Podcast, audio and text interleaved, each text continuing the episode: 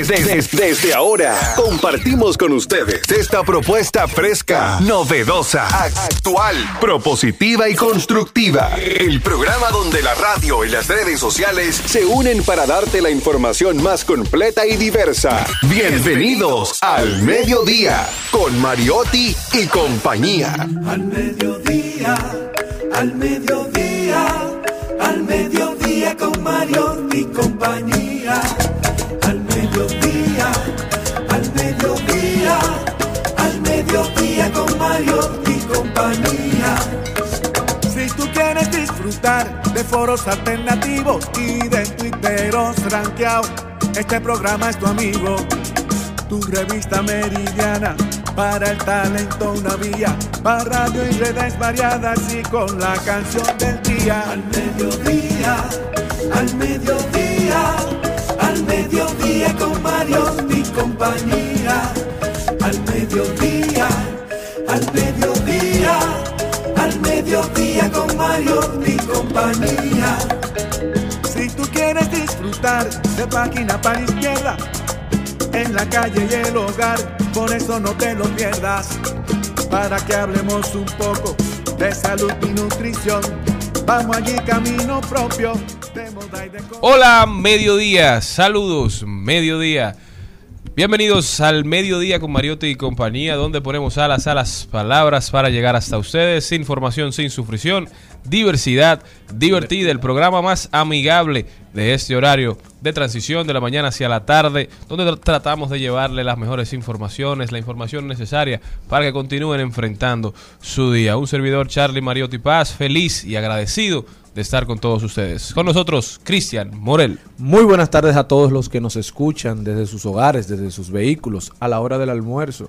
Tratando aquí de hacer comunicación responsable y llevar a, ustedes una, un mediodía de tranquilidad, pero sobre todo de mucha alegría educativa, para que juntos podamos afrontar el día a día.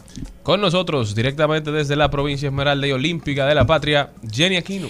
Hoy, muy buenas tardes. Hoy es un día muy sabroso, Día Mundial del Sándwich. Yo estoy emocionada, me encanta. Yo a dieta.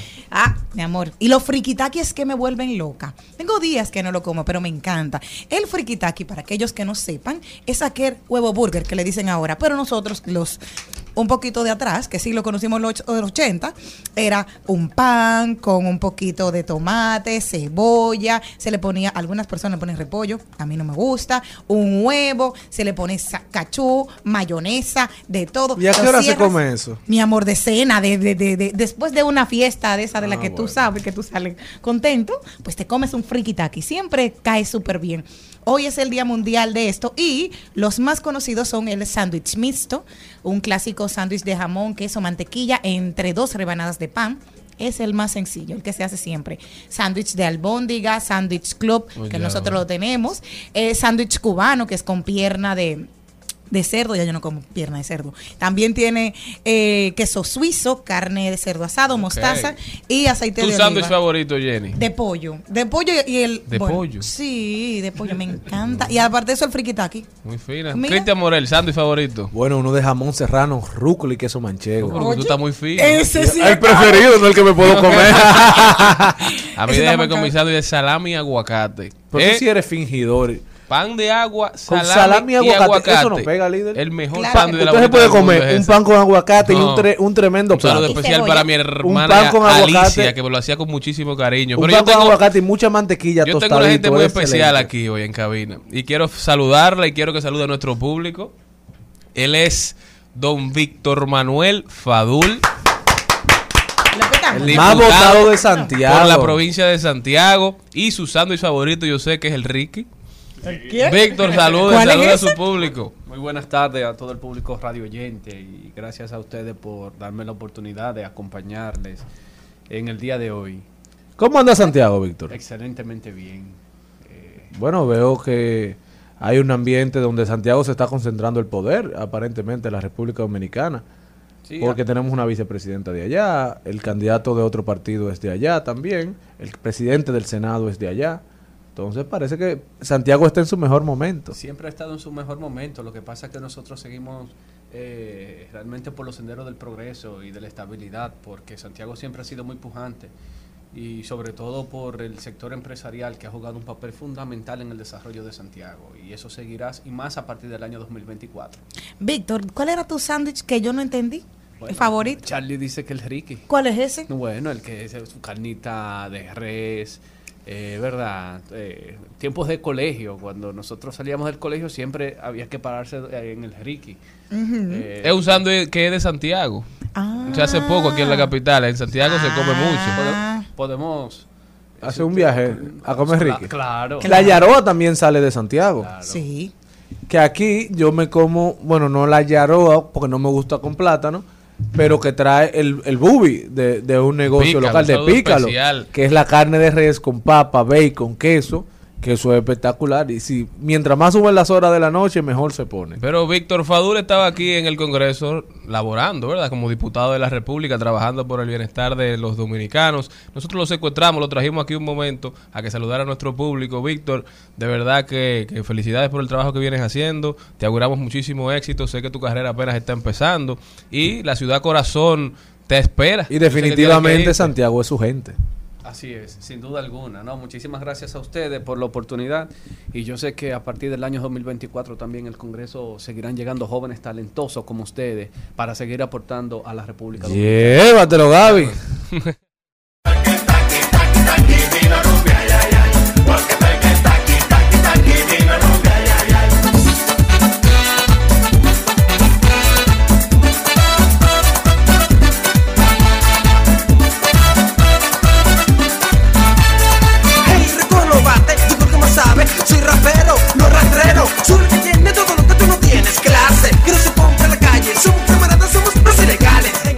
Eso es Taki Taki de los ilegales que ayer tuvieron su primer concierto de dos en el Jaragua. 30 años, Charlie Mariotti. Mañana es el próximo.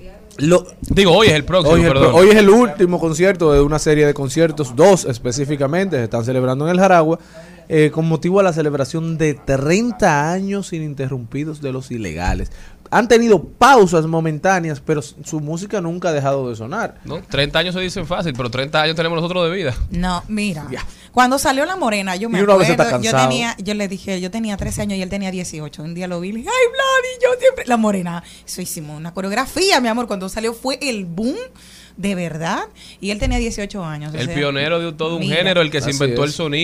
Sonido. Vladi, el que quiera conocer un poquito más de la historia de Ilegales, solamente tiene que buscar la entrevista que le hizo Junior Cabrera en 10 preguntas con Junior Cabrera, que él ahí cuenta su historia, cuenta cómo nadie lo quería, cómo la Morena, él se le escribió en principio Proyecto 1 y Proyecto 1 nunca la asumió, como él siendo el, la- el cerebro del grupo, como él siendo el que escribía las canciones, el que, el que le hacía la, la canción, el arreglista, el que le hacía la música, la gente siempre quería sacarlo. Cuando iban a buscar inversionistas para el grupo, cuando iban a buscar apoyo, decían, el grupo está muy bien, pero el morenito, el flaquito, Ese quítelo. hay que sacármelo. Y, el, y no se pone viejo. Entonces, ha, Y puesto, sin embargo, ha puesto al se grupo, impuso. ha puesto viejo a todo el grupo de los ilegales, a todo el que hacía música en ese hace 30 años. Y él parece un muchachito con la misma voz, la misma energía. Digo, también ha tenido una, una forma de vida, una coherencia de su trabajo. Se parece hasta Daddy Yankee. El que se- y siempre se ha reinventado, o sea, el Vladi nunca se ha acomodado, que ya tengo fama, todo el mundo me quiere y ha generado conectar con varias generaciones. Yo que tengo las cuatro décadas, las personas que tienen 30, las personas que tienen 20, incluso los chiquititos, tú los pones la chucucha y se vuelven locos. O sea, sí, y siempre tiene un- ese, esa también ese, esa magia de poder tener sus canciones para todo público. También eso también lo hace conectar con todas las generaciones. Si usted no fue ayer, trate de ir hoy. Si encuentra taquilla, porque me dicen que está sold out, apoyando Sí, a sí. los ilegales. Yo tengo una por ahí, si usted va a pagar mucho, avíseme. Señores, el contenido de hoy empieza con salud y bienestar. Está con nosotros la doctora Sabrinsky Flores, ella es odontóloga. Luego nos vamos con Ay lo dijo, deporte con Carlo Mariotti. Rodaremos por el mundo. Elizabeth Martínez ya está por ahí. Hablarnos un poquito de inmobiliaria. El tema de hoy, ¿qué incluyen los gastos legales de un contrato? Página para la izquierda. El libro de hoy se llama El segundo sexo del escritor francés Simone de Beauvoir. Un libro sumamente interesante. Un libro que se escribió en 1949 y que todavía hoy es un éxito, es un rotundo éxito de venta, soldado en todas las librerías a nivel mundial. También nos vamos con Trending Topic, las principales tendencias en las redes sociales. Hoy, Darían Vargas estará con nosotros hablando un poquito de, de brecheo digital. Daremos buenas noticias, hablaremos de tecnología. Hoy, reflexiones de este mi alma con Angelita García de Vargas. Y para terminar, la doctora Wendy Karina Moronta estará con nosotros hablando un poquito de psicología. Señores, no se muevan de ahí, que este programa apenas empieza.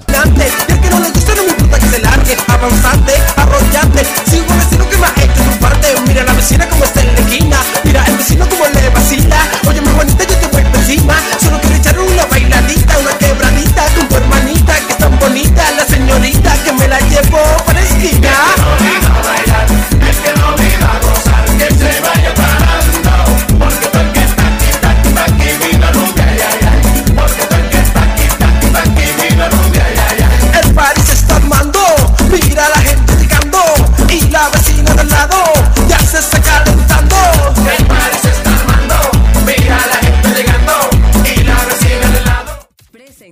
Presentamos 2020. 2020. Salud y bienestar.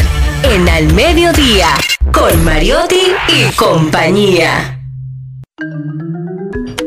Y una sonrisa hermosa, sana y sobre todo saludable y buena gente. Ella viene a darnos un tema sumamente interesante. Desde su consultorio, la doctora Sabrinsky Flores. Bueno, si no te gustó esa presentación. No, eh, Pero antes me- de entrar con la doctora, hablar de un tema muy interesante, un tema que afecta a muchas personas y que por lo general el último que se da cuenta es el que lo tiene. Vamos a darle la bienvenida a Celine Méndez, que acaba de llegar de territorio mexicano. Literalmente. Señores, buenas tardes. Bueno, en serio, Tequila, llegué, sí, no, llegué no. ahorita a las siete y media de la mañana, corrido mexicano, pero feliz, agradecida de Dios. De verdad que fue una semana muy chévere, les contaré más adelante, pero quedé impactada con las tradiciones y sobre todo por qué nosotros los dominicanos no podemos hacer nuestras fiestas así, como que todo el país que se sume, que se, que se ponga en una a hacer cosas positivas. Pero de verdad que súper, súper agradecida de Dios por haberme permitido regresar ya a este espacio. Sana y salva. Ahora sí, Sabrinsky, bienvenida a tu casa, bienvenida a tu programa. Gracias, yo feliz de compartir con ustedes siempre y sobre todo porque le damos valor a lo que es la salud bucal y educar, esa es la idea, educar a los pacientes que son los que realmente consumen y a la hora real son los que se benefician de todo el concepto que se diga en este lugar. Hay muchos mitos sobre el tema que vamos a tratar hoy, la litosis. Así es. Eh. La halitosis o mal aliento, porque mucha gente todavía no conoce el término médico. Dime, ¿cuál es la principal causa? ¿Es verdad que eh, juegan un papel los, los jugos gástricos? Hay gente que dice, no, que estoy malo del estómago. ¿O es un tema simplemente de mala higiene? No, es un tema de mala higiene realmente. Es un tema de mala higiene. Porque sucede algo. Toda, todo olor que salga puede ser un mal olor, pero ya cuando llega un olor fétido, un olor que puede traspasar la barrera de los labios, si lo sientes tú, lo siente el del lado Hasta también. lindo se oyó un olor que puede traspasar la barrera Sí, de los labios. es, Bajo en primera. es la realidad. Porque a veces, o sea, algunos pacientes dicen, no, porque tú con un chiclecito resuelve. O tú te haces un buchito, de- o ¿cómo que tú dices? ¿Un cojollito de qué? Cojodillita de guayaba. Ajá, que la eso- gente eso- decía. Hay, Eh, un, hay un grupo de gente que creen que los Trident son No, milagroso. Pero eso yo siempre le digo a los pacientes, no, entonces sería un mal olor con chicle. Ok. o un mal olor con Fresco, enjuague. O sea, fresco. no podemos, no podemos eh, subestimar el olor, el mal olor de la boca viene por un acúmulo de comida no limpia. Como si tú lo dejaras en el fregadero de tu casa, eso a la larga en la noche va a oler mal y mañana va a oler peor y pasado más. Entonces, si juzgamos de que científicamente se empieza a acumular la placa bacteriana a los cinco minutitos de tú haberte hecho una buena profilaxis, que tú dejarás que tú lo haces a los seis meses. O sea, el acúmulo empieza desde el mismo momento en que sales del sillón del odontólogo. Entonces, si a eso tú le sumas que le vas a poner los seis meses que te dijeron en una promoción una vez, pues ya eso se va a picar. Sa- Sabrinsky, hay personas que dicen que no, mira, lo que pasa es que yo no me desayuné, solamente bebí café y eso me provocó una litosis. Esto es un mito, es una realidad. ¿Qué nos puede decir tú? Eh, el olor debe ser a hambre, no a mal aliento. O sea, hay un olor característico que es esa sequedad, porque normalmente el que te dice no me he desayunado tampoco ha bebido agua. Juega un papel importante el tema de la hidratación. Si una persona está bien hidratada, y amaneció y se levantó y se tomó un vaso de agua, por ejemplo, que es lo que debe de ser, pero tú te cepillaste pero no has comido, vas a, a sentirte la sensación como de que no me sabe a nada la boca, pero no debe oler mal. Es lo mismo que el aliento mañanero. O sea, el aliento mañanero no debe ser fétido. No puede ser que tú mates a una persona porque esté a tu lado y no te avisó. Dragón. Es, es, es ese olor fétido. Viene de un, de un cepillado no hecho correctamente y no hecho a la hora correcta. Porque recordemos que el cepillado debe ser después de cada comida. Y el dominicano tiene la costumbre de hacerlo después de la comida, después de la cena, pero antes del desayuno. Entonces no, no tiene como sentido. Si usted se, va- se cepilló después que almorzó, vamos a suponer, el 90% de los dominicanos no se cepilla después de almorzar, porque está en su En trabajo, está en la calle y nadie lo hace. Pero el de la noche debe ser el cepillado mucho más importante, porque es el que se supone que tú te tomas el tiempo, te detienes, te revisas, usas paso por paso, que eso es algo que quiero explicar hoy bien con detalle, porque hay que explicar paso por paso, porque el cepillado, aunque parece común, a todo el mundo se cepilla así, todo el mundo se cepilla, a mí no se me olvida cepillarme, pero si no lo haces de la manera correcta, entonces no te estás cepillando. Y eso es algo que yo le digo a los pacientes, no es que te cepilles, es que te cepilles bien, porque si no, no te estás cepillando. Es decir, el cepillo como es, el cepillado como es, un cepillado correcto. Usted se va a cepillar cepillo con pasta. ¿Qué cantidad de pasta? Uh, que llena el cepillo entero. Eso fue una promoción para que se te acabe más rápido, casi que ¡guau! Eso no es así. Es en la cantidad de los pacientes, yo le digo, el tamaño de la uña de tu índice.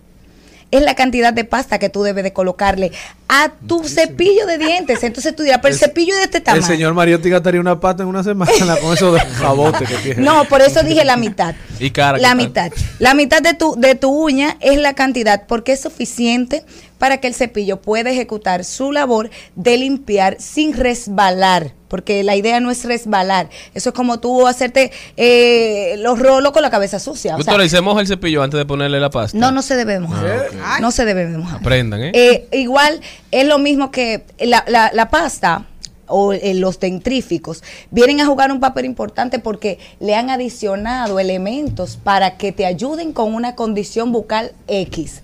Pero no es que si tú te cepillas con el cepillo solo y agua, no te vas a limpiar.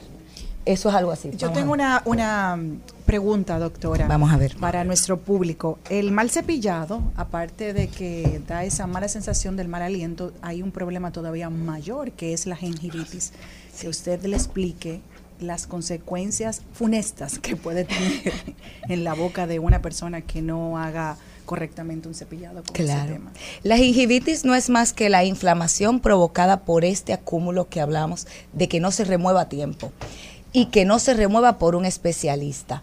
Por más bien que una persona se cepille desde que mudó sus dientes hasta que pueda visitar un dentista si es que lo hace, ese, eso tiene que haber sido removido en algún momento por un profesional. Si no, van a haber áreas, porque la gente tiene entendido que la gingivitis es toda la boca inflamada. No, pueden haber sectores de la boca, cuadrantes de la boca, que tengan una gingivitis de hecho avanzada y que la otra parte no. Uno siempre tiene un lado que se lava mejor que otro. Entonces, esa, esa inflamación generalizada que hace que la encía se vuelva roja, que se vea diferente a la otra parte de la encía. Por ejemplo, si usted la compara con el paladar, se va a dar cuenta que la que bordea los dientes se ve enrojecida, sangrante, débil. Eso es una encía enferma y debemos entender que está enferma. Y la forma de corregirlo es llevándolo al profesional, es yendo al profesional y no tiene una edad definida. A veces pensamos que hay que ser adultos para tener una gingivitis, pero nosotros hemos tenido niños con 7, 8 años que tienen una gingivitis marcada porque se le olvida cepillarse o porque los padres no le supervisan el cepillado al menos una vez a la semana, porque un niño obviamente va a recurrir a otras cosas, pero debería ser supervisado por lo menos una vez a la semana para que todo esté resuelto. Doctora, y vamos a hablar en términos económicos, porque hay personas que a veces le corren al dentista por miedo al dolor, pero hay otros que también por miedo al dolor que causa en el bolsillo. Sí, claro. Una limpieza, una visita rutinaria a su dentista, a su oficina, ¿cómo en cuánto le, le puede salir a una persona? Mira, eso va a depender mucho de qué tanto tú esperes para ese dolor del bolsillo. Em, se te va caro poner el diente tiempo, ¿verdad? Claro. Y un diente de porcelana sale Por- 10 veces no, no, no, pe- peor. Hay veces que los pacientes me dicen, mire doctora, pero si yo voy a invertir tanto en esa muela, mejor sáquemela. Digo yo, sí, pero al año tú vas a querer que la reponga y reponerla es mucho más caro que ahora conservarla. O sea, a veces no vemos las consecuencias de esperar. ¿Por qué? Porque los dientes no van a saber que tú ahora no puedes. Ellos van a seguir su curso. Eso como los muchachos, no Pero eso no tiempo. importa, exactamente. La opción es, mientras más cercano, y lo digo porque a veces ya no tenemos tiempo, porque ya no nos son nuestros padres que nos llevan, pero tienes hijos, entonces no imites la conducta. O sea, un niño inmediatamente em- empieza a mudar, inmediatamente tiene los dientes que tú lo puedes ver con toda la boca, llévalo, revísalo, porque hay condiciones que hoy en día se vuelven más comunes, que son eso, esos eh, dientitos que ya vienen con problemas cuando se acaba de mudar. Entonces, la, la buena salud bucal empieza con un mejor cepillado, un buen cepillado y una visita por lo menos supervisada, al menos una vez al año o dos veces al año. Como todo, no tiene que ir al médico una Como todo lo que, todo. pero las personas cuando le duele la cabeza no se quieren cortar la cabeza. Pero si le duele una muela se la quieren sacar. Entonces, eh, eh, ahí no, no, no vamos a una parte preventiva, sino una parte más correctiva. Vamos a corregir lo que está mal, sí, pero vamos a hacer Y hacer más- lo que nunca se ha hecho. y hacer Ah, no. Ay, yo no, me meto en Ah, ok. eso.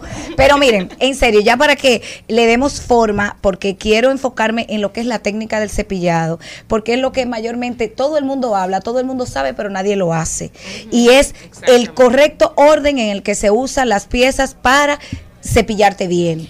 Cepillo con pasta, poquita pasta, un cepillo enfocado a tu problema bucal. Si una persona no tiene ningún problema, que yo le recomiendo, usa un cepillo con cerdas medianas, o sea, de, de fuerza media. Doctora, mire, ya usted está como gusta inventándose eso. Hay cepillos diferentes. Oh, pero claro. Ya es relajo. A mí me Y gusta para cada y para cada condición. ¿Y lo venden en a- el mismo sitio? Sí, claro. Quiero saber y algo. te voy a explicar algo. Yo lo Deja- cojo por los colores. No, Claro. ay, Señor Jesús, Yo y que el rosado es mío y el azul es Claro, tuyo. Claro. vienen en uno que sea uno de mujer y uno de hombre. A mí me gustan Ese las cerdas, primero, la- las cerdas suaves. O sea, tú tienes A una no cerda favorita. Sí, claro, Sí. hay cerdas suaves. Pero le voy No, mi amor, dice suave. Lo dice, lo dice. Cristian, lo Yo dice. prefiero el cerdo. Sí, pero Sí, Navidad. Dios mío, señor.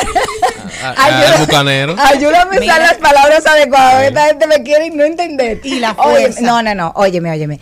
Da- yo siempre he dicho, darle a un paciente que de por sí es agresivo a la hora de cepillarse. Mira, hay gente que hace esto, chaca, chaca, chaca, pero sin mirarse al espejo, sin, revisar nada. Y que a veces se hacen hasta surcos en los dientes de los desgastes. Y tú le das un cepillo con cerdas fuertes, tú le estás dando armas a un terrorista. O sea, va a destruir o va a ayudar a destruir el problema de su esmalte. Entonces, ¿por qué digo esto? Porque cada cepillo va indicado a la, a la condición que tú tengas. Si tenemos un paciente con problemas de sensibilidad, por ejemplo, paciente que hasta al tocarse le molesta, le da como escalofrío, como tiriquito, como dicen por ahí, Sí. que tú, o de entera, es la palabra que mayormente los pacientes usan. Ah, me hago así y me molesta, o me pongo la uñita y me molesta. Esos pacientes tú no le puedes dar, tú no le puedes dar un cepillo con cerdas, ni siquiera medianas, tiene que dárselas suaves. Si un paciente tiene aparatos, Ah, eh, tiene ortodoncia, Ortodoncia tiene yo. bracer, tiene alguna aparatología sufrido el resto en la boca, Bueno, tienes ahora me doy que cuenta. buscar A mí me gustan las cerdas fuertes. Porque cuando me tocan cepillo con cerdas suaves, yo pensaba que era mala clase. Yo decía, sigan comprando estos cepillos que no pero no, sirven. pero Doctora, ¿y no. la pasta dental también es Exacto. específica o Sí. podemos comprar la que nos guste? Si no tienes ninguna condición de salud bucal Blanqueadora. marcada, o sea, no tienes ningún problema diagnosticado, puedes usar cualquiera que te apetezca, sea por el sabor. eh, yo prefiero las que no tienen A color. mí me recomendaron una de que de café y estoy enamorada de esa. Sí, Para es muy buena y sobre todo, sí, sí, amantes del café, amantes del vino, es- Pero son, son to- desayunando que tú estás. pero son las mismas, son las mismas que, son las mismas. No, lo que pasa es que es para las manchas específicas de esos alimentos. Ah, no es que sabe a... No, no es Víctor, que tú sabe a deberías eso. comprar esa Ok, pasta. ok. O sea, que te ayuda a eliminar las manchas del café. Tú que te bebes 60 café al día. Sí, pero realmente esas son todas las mismas pastas que se han usado siempre con el tema whitening, o sea, con el tema de blanquear, con el tema de blanquear. Eh, pero realmente, por ejemplo, yo les decía, cada paciente que usa enjuagues bucales, por ejemplo, un paciente que se haya hecho un blanqueamiento, no puede usar un enjuague bucal con color. Gracias. No puede usar una pasta con color. Ni tampoco puede estar en la con color, discoteca riéndose verde y tanto. azules. Colores, exacto. Eso no es bueno. Eso es negativo. O sea, La eso verdad es que yo fatal. Eso es fatal. Para mí Mira, eran mejores las pastas que tenían eh, colores. no, no, no. Te cuento, No. te cuento. La colgate blanca, la que Te- lo-. Déjame decirte algo. Lo ideal es que no tenga ningún pigmento, porque funciona igualito que si te bebes el café. ¿Y la del O sea, también es muy buena, porque el carbón activado es un elemento que se ha probado que funciona para blanquear. Atento. Entonces, pero es un color eh, por el por el componente que lleva, no es que te tiñe. Si tú agarras esa pasta y se la echas a algo blanco, no te lo va a teñir. Una cosa, doctora, y estas personas que deciden quitarse lo que Dios les regaló de una manera gratuita para ponerse esos dientes que parecen una caja de diente, que para mi gusto son muy feos. Pero bueno, el que decide y quiera pagar su dinero, esas personas tienen un cuidado todavía mucho más especial. Sí. Entonces, se ponen ese asunto, entonces cada que tiempo tienen que estar Eh, dándose t- cuidado. tiene que ser una Pero también supervisión. depende con quién se lo pongan. Porque Sí. hay, no, pero hay trabajos que son muy buenos. Sí, sí. Pero son, nada como lo son, son trabajos Mira muy buenos. doctora. Son, de- son trabajos. son trabajos. Mira, yo siempre he dicho a los pacientes. eh, exacto. No, pero yo Ay, te- déjame decirte algo. Eso tiene una base lógica y, y científica. Me lo acabo de inventar. Realmente te diré algo. Los pacientes que van buscando algo, normalmente los doctores que hacen ese tipo de trabajos que no están tan bien hechos, no lo tienen hechos. Claro, es O sea, hay, hay algo ahí, hay un misterio. ¿Por qué la mayoría de dentistas tienen sus dientes naturales? Exactamente. Hay muchas herramientas, exacto, pero ah, tú te puedes encontrar muchos eh, eh, odontólogos con ortodoncia, porque eso es un tratamiento válido. Tú te puedes encontrar con pacientes, yo me hago blanqueamiento cada 6, 7 meses, eso no te hace nada, simplemente realza el color de tus dientes, los aclara, los mantiene y aparte supervisando que tú tengas una, una higiene bucal bien hecha. o sea, aparte de eso, aparte de eso, podemos, por ejemplo, ver Esos son los que no se pueden abrir, eh, eh, sonreír en las discotecas. Andan en esa discoteca dando Sí, luz. se ve, se ve fosforescente. Claro. Se ve fosforescente. Pero realmente eh, eso es porque, vuelvo y digo, y lo he dicho en muchas ocasiones, eh, es por el bombardeo de los filtros, o sea, y en las redes sociales. Exactamente, pero hay algo que es el costo. O sea, en la pregunta que me hiciste ahorita, es real. Ah, el paciente dice, bueno, ay, voy a gastar yo cuánto me- ah, en los dientes, pero vete a ver, juntan todo un doble sueldo, más otro cuarto que le entraron, hacerse un diseño de sonrisa en un sitio donde le están cobrando quizá tres mil dólares, pero eso no es lo que vale, vale cinco mil, pero aquel me lo está dejando en tres mil, pero se te van ahí a pique todos los dientes y tu salud sí. bucal y no te importa. Pero tú juntaste esos cuartos porque ya tú estás en el estatus social de que te hiciste el diseño de sonrisa. Entonces, Ah, porque ahora hay una presión eh. social. Oye. Sí, así Es es. que eso es carísimo. Doctora, dos preguntas para, para irnos, porque ya lamentablemente el tiempo se nos Ay, acabó, pero de verdad que es sumamente entretenido. Usted debería venir más aquí, doctora. Si me invitan, si me invitan, invítenme, invítenme, yo vengo, yo vengo. Doctora, Para mí siempre es un placer. ¿Cada cuánto tiempo sí. hay que cambiar el cepillo de dientes y cada cuánto tiempo se debe usar hilo dental? Miren, yo quiero que todos en este momento hagan así. Si pudiéramos agarrar eso así. Si el cepillo está así, ya no sirve. No, mío no. Mira, realmente debe ser cambiado. Por lo menos yo le digo que dos meses es suficiente. Si estás cepillándote por lo menos dos veces al Un día. dinero en cepillo. un dinero en cepillo, pero realmente no es el cepillo que trajo el tío cuando vino de Nueva York, ni tampoco el que tenga oferta 3x2, eh, no, es uno que se ha indicado para tu condición bucal. Si- y no se puede compartir. cuándo tú compartes? Señores, yo conozco familias ¿Qué- que, tienen eso? un solo cepillo. Para toda la familia. Así doctor, es. Y no, no, no, no, no. Y hay una realidad, y hay una realidad cultural con eso. O sea, el papá lo usa primero. Y la, mira, Ah. eh, hay que ver cómo hay gente que yo, o sea, yo te estoy hablando de cosas Doctora, que vivo. oposición, pero no hemos llegado ahí No, vivo a diario, no, lo vivo a diario. Yo le pregunto, Sí. ¿tú te cepillaste hoy? Por ejemplo. Papi tenía el cepillo, Eh, que salir. No, no, se me olvidó. Por ejemplo, se le olvidó o se me perdió el cepillo y no he comprado uno. O sea, todavía hay personas que tienen una cultura de que el cepillado es opcional.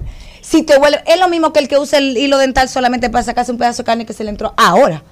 pero nunca ha usado un hilo dental que no porque no sienta nada. O sea, el hilo dental es para remover la placa que se acumula ahí, no para que tú te saques lo que se quedó atorado. O sea, es un cuestión, es una cuestión de, de cultura e información. ¿Y los palillos, doctora? Eh, los palillos no se deben de usar. Los palillos son para la aceituna. No, y gente en público con Mira, los palillos. el Sí. caso de, de y después se lo dejan ahí. los cepillos, los cepillos para irnos, los cepillos desplayados, es porque la gente le hace mucha fuerza a sus esmaltes. No, el cepillo desplayado es porque ya está viejo. ya Cumplió su perdió vida. función. Yo tengo ortodoncia y, no, por ejemplo, yo tengo que comprar cepillo eh, mensual. Yo ahí tengo que porque como tengo ortodoncia, tengo, se, se suelen abrir como... Tú estás- Pero tú puedes usar uno que venga un conce- un específico para uso de ortodoncia, claro. que tiene una gomita adentro para que eso sea lo que frote tu, tu, lo- el aparato. Y todo lo otro, entonces sí lo, lo rodee, pues las cerdas. Pero la idea es que ustedes usen lo que tenga que usarse de acuerdo a tu condición bucal. y no lo hagan do- de manera doctora, genérica. Eh, Será un abuso de mi parte a usted, pero para que la gente pueda. No, tampoco así. Para que la gente pueda eh, llevarse algo que, que al momento de comprar su próximo cepillo tenga aunque sea la idea básica. Claro. O sea, ¿cuál es el tipo de cepillo? Yo sé que debe diagnosticarlo un médico No puedo viendo darte el, pro- claro que sí. Pero si tienes problemas de encías, Claro, mira, si tienes, si no tienes ningún problema bucal diagnosticado, puedes usar uno de cerdas media.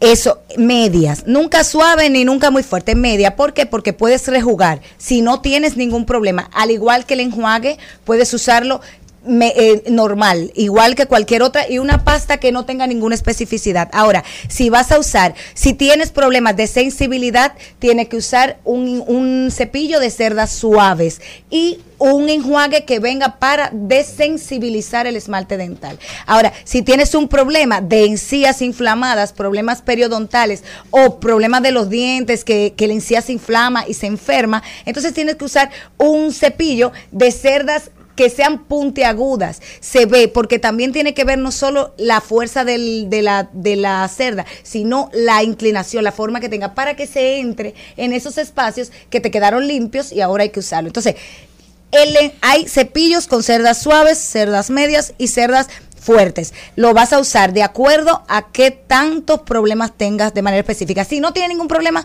que use cerdas medias es La encontramos en el teléfono 809-596. 9133. tóxica, Y en, Y en- en y el don- Centro Médico Gascue para consultas y estamos en nuestras redes sociales, señores, subimos mucho contenido de valor, mucho contenido informativo de las cosas que casi nadie habla, pero que todo el mundo sabe, pero que casi nadie habla. ¿En Instagram? En, en Instagram estamos como doctora Sabrinsky, o sea, DRA Sabrinsky y en nuestro canal de YouTube, doctora Sabrinsky, con mucha información de valor. Gracias por la invitación. Muchísimas gracias, doctora. Nosotros continuamos. Al mediodía, con Mariotti, con Mariotti y compañía. Rumba 98.5, una emisora RCC Media. Seguimos, segui- seguimos con Al Mediodía, con Mariotti y compañía.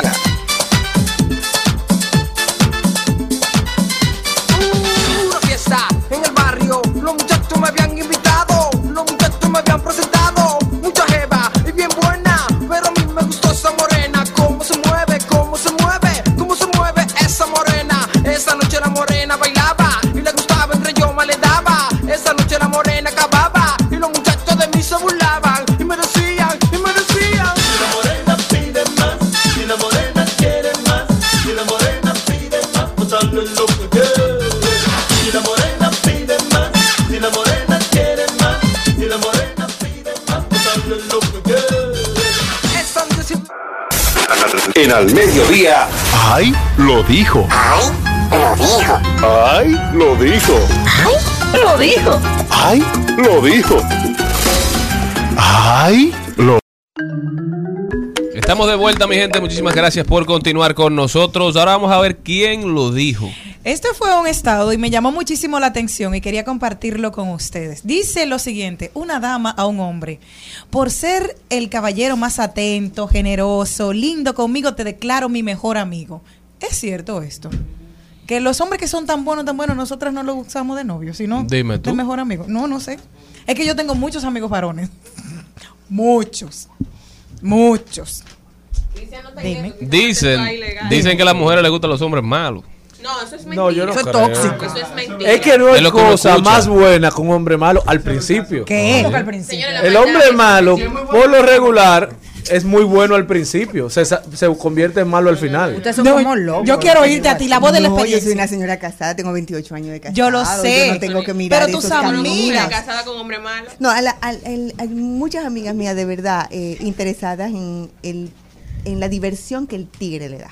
Oh, ¿Eh? tan rara. Palabras han habido. Pero Mujeres con hombres buenos que son más aburridos que el carajo, señores. No. Y llega un mal, un, un jardinero, Sí. que pone a esa mujer ahí al colmado a comer chimi y a reírse con los tigres. Y le gusta de que porque nunca lo habían hecho. Oye, para que que Bueno, sepa. ¿Qué es que él es tan creativo? Dice, dice uno de los integrantes de Alofoque que él va- es parte del co- el Comedy Club, que él estaba haciendo chistes un día allá y había una mujer que se moría de la risa y tuvo un problema porque dentro de los chistes le dijo, apuesta que contigo nunca se ha reído así al, al novio. Oh, oh. Y el novio se encojonó porque es verdad.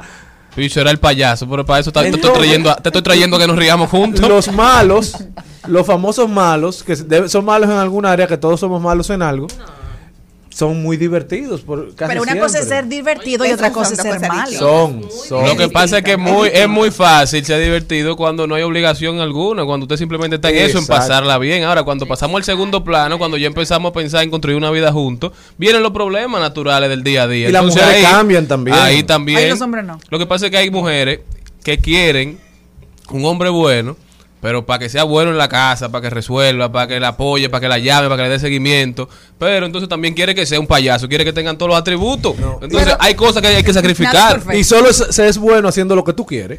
No, yo creo que eso del hombre malo, la mujer buena, etcétera, eso es subjetivo. Yo tengo. Porque para ti, fulano puede ser muy bueno y para otro él puede Mira, ser no, hay malo. mujeres malas que son malas y hay hombres malos que son malos. Yo que soy, yo que soy. Tú eres excelente. no Ah, tú ves. buena, Así. Tú ves esa pregunta. muy- Yo que soy cristiana. Excelente. Tú ves. Te recomiendo. Te reco- cualquier Dice Romeo Santos, él te da su amor, tú duermes con, dudas. Y es verdad que la costumbre no es lo que ¿Qué aparenta aparenta ser. Es muy sincero, Señores. contrario a mis defectos, pero sigo siendo el malo que no dejas de querer. Ay, ay, ay. Al mediodía, al mediodía, al mediodía con Mario y compañía. Claro. El que también lo dijo fue el ganador de 30 millones de dólares en la lotería. Que dijo, no le dije nada ni a mi mujer ni a mi hijo. Tenía miedo a que se vuelvan demasiado complacientes y no se esfuercen en trabajar. Y fue a recibir el premio con un disfraz. Y entonces, 30 ¿cómo se millones de la dólares. No, él hizo unas declaraciones. La familia no se ha enterado todavía. Que Ah, es él. No saben quién es todavía. No saben No. quién es. Pero eso está muy bien. ¿Usted haría eso, señor Morel? Si se Porque- saca la loto. Yo no podría, podría sabe. disimularlo. De verdad, de verdad. Yo quisiera intentarlo, pero a mí se me notaría demasiado. Pero las estadísticas de las personas que se han ganado la loto, ustedes lo pueden buscar, han terminado en tragedia por eso mismo, por los conflictos familiares. Es decir, que no es una mala decisión. Porque la familia se unta mucho.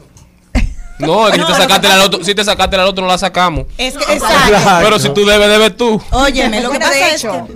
El señor de Jarabacoa que se sacó la lotería de Estados Unidos, tú, eh, eh, que no sé si está todavía en la cárcel, pero tuvo un problema con su esposa por eso, por el ticket que no era mío.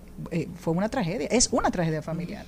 La, Y ahí está la película Lotomán, que cuenta bastante bien, yo creo, la, la idiosincrasia dominicana, lo que es un persona, una persona de bajos recursos ganarse la lotería. Cambia todo drásticamente. El que no te miraba ya te mira.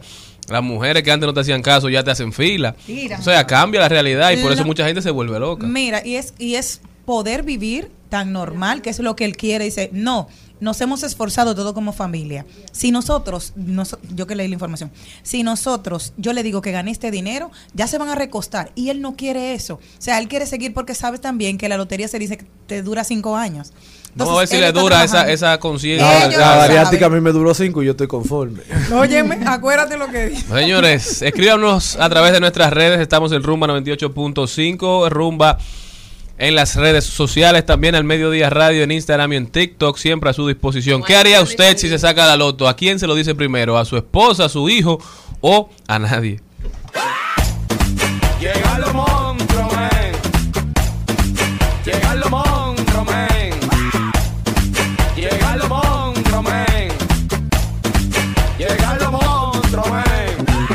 Lo que tú trajiste. Elizabeth, Elizabeth, que te quiero, Elizabeth. Si usted quiere comprar, vender, alquilar alguna propiedad, aquí nosotros le suplimos de la mejor. Sinceramente, la mejor, la que tiene fans. en los Elizabeth de Rimax Metropolitana. Es que ella no vende, ella no vende una vivienda, ella crea un hogar. Una Ella te vende tu experiencia. hogar. Yo creo que, que la compra de una vivienda, el alquiler, es toda una experiencia para toda una familia, para todo un entorno. Cambia la vida de todo un entorno, porque nadie compra para peor. Sí. Todo el mundo es un escalón que, que da, es un compromiso que asume, que es un compromiso de toda una familia. Es una aspiración. ¿Cómo estás, Elizabeth? Estoy muy bien, muy contenta de verlos muy alegres.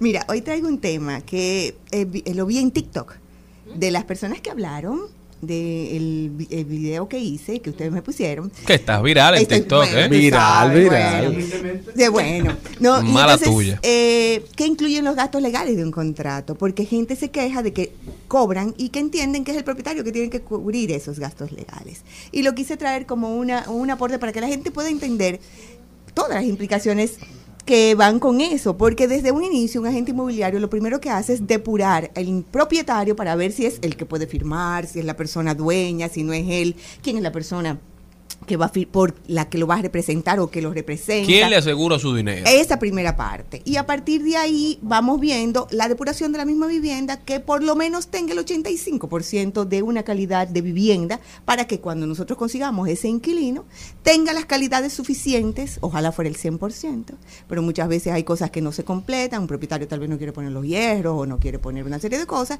pero nosotros tratamos en esa primera parte de ese poquitito, de que eh, esté la parte de la captación del inmueble. Pero ahora viene con el inquilino que se pone, nosotros nos ponemos a llenar un documento y ese inquilino tiene que llenar ese documento donde indique una depuración, que la primera es el data crédito o el cicla o como se llame, que es la depuración financiera de esa persona. Eso cuesta 300 pesos. Eso no es una cosa extraordinaria. Pero esos 300 pesos nos van dando un perfil aproximado del comportamiento financiero de esta persona. Y nosotros ahí vemos, porque hay una pregunta, ¿cuánto ganas? Porque nosotros insistimos en que la persona no se entre en un alquiler, si es el alquiler, mayor del 25% de sus ingresos. Entonces, muchos de nosotros que no recibimos dinero fijo, sino eh, que se recibe mm, según se vende o según se mueve la cosa, las preguntas no son aleatorias. Todo ese proceso que vamos investigando, de eh, la información que la persona va poniendo, lo vamos eh, indagando. ¿Por qué? Porque una pregunta que hay dentro del formulario también es datos del propietario actual. Es decir, ¿dónde y quién es esa persona en la que tú estás viviendo en este momento? Nosotros hemos tenido propietarios que lo que quieren es salir del inquilino y dicen, no, no, no, no, buenísimo. Y con preguntas inteligentes que se le hacen. Y se junta, ¿y cuando se junta un propietario que quiere salir del inquilino y un inquilino que no se quiere mudar? Ah, mira, Eso información pasa. buenísima y, y pasa, pero vuelvo y te digo, es cuando ya hay un proceso natural, ya sí se va a ir, ¿verdad? Vamos a decir así, porque ya no, ya no hay vuelta atrás. Entonces, con esta información de este el, el propietario, nosotros hacemos preguntas muy puntuales al propietario. Y le hacemos para ver si de verdad ese inquilino ha cumplido, si paga, si no paga, Yo soy si un es, si es un buen inquilino. Punto Porque sí. una pregunta tan tonta, es, entonces ¿por qué lo dejas ir? Claro, si es tan Si buen es inquilino. bueno, ¿por qué lo dejas No me ir? quieren dejar ir. Y entonces ahí hay respuestas. Ahí hay respuestas que nos van dando para ver si nosotros vamos a alquilar.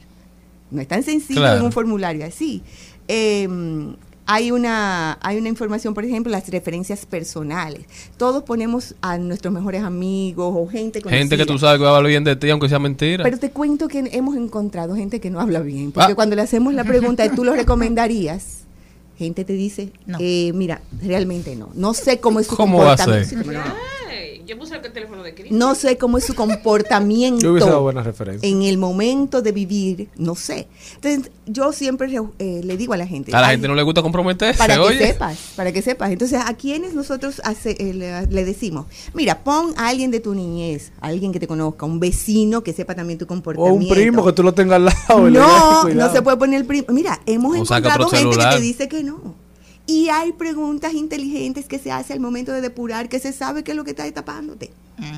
¿Cómo cuáles? No, la voy a tirar. Ajá, ajá. No, pero son preguntas que van hilvanadas una con la otra. Entonces, cuando va saliendo la información, te aparece que esa gente no quiere hacerse responsable y te dice, bueno, yo lo conozco, pero yo no sé cómo es la cosa. Exacto. De poner a un jefe, poner a alguien que pueda responder por ti en tu trabajo, un compañero de universidad, que alguien que diga, bueno, él es buen estudiante. Esas son cosas que tal vez tú quieres escucharlas. ¿Por qué? Porque te están diciendo un buen comportamiento para llevarlo a esa vivienda que ya fue de predepurada. Igualmente, la información, porque lo que estamos viendo es comportamientos. Comportamientos, no solo el financiero. Las referencias comerciales las quiero traer muy puntual. No fue que tú, eh, tú compraste en un lugar hace dos años. Acuérdense que hay que coger aunque sea un, un radio fiado. Hay Pago electrofácil. Eh, Óigame, donde sea hay que tener, porque lo que estamos viendo son tus comportamientos y nosotros poderlos rectificar. Apréndete el nombre de la secretaria donde tú pagas y ve de vez en cuando y paga en efectivo allá para que te vean para que tú tengas esa relación y cuando lo vayas a poner en, una, en un formulario, eso se ponga y fulana de tal es la que va a hablar por ti. Son los detalles, pero fíjense que yo lo que estoy haciendo es hablando con gente y todavía no hemos llegado al garante. Ahí hay fácilmente ya unas 10 llamadas.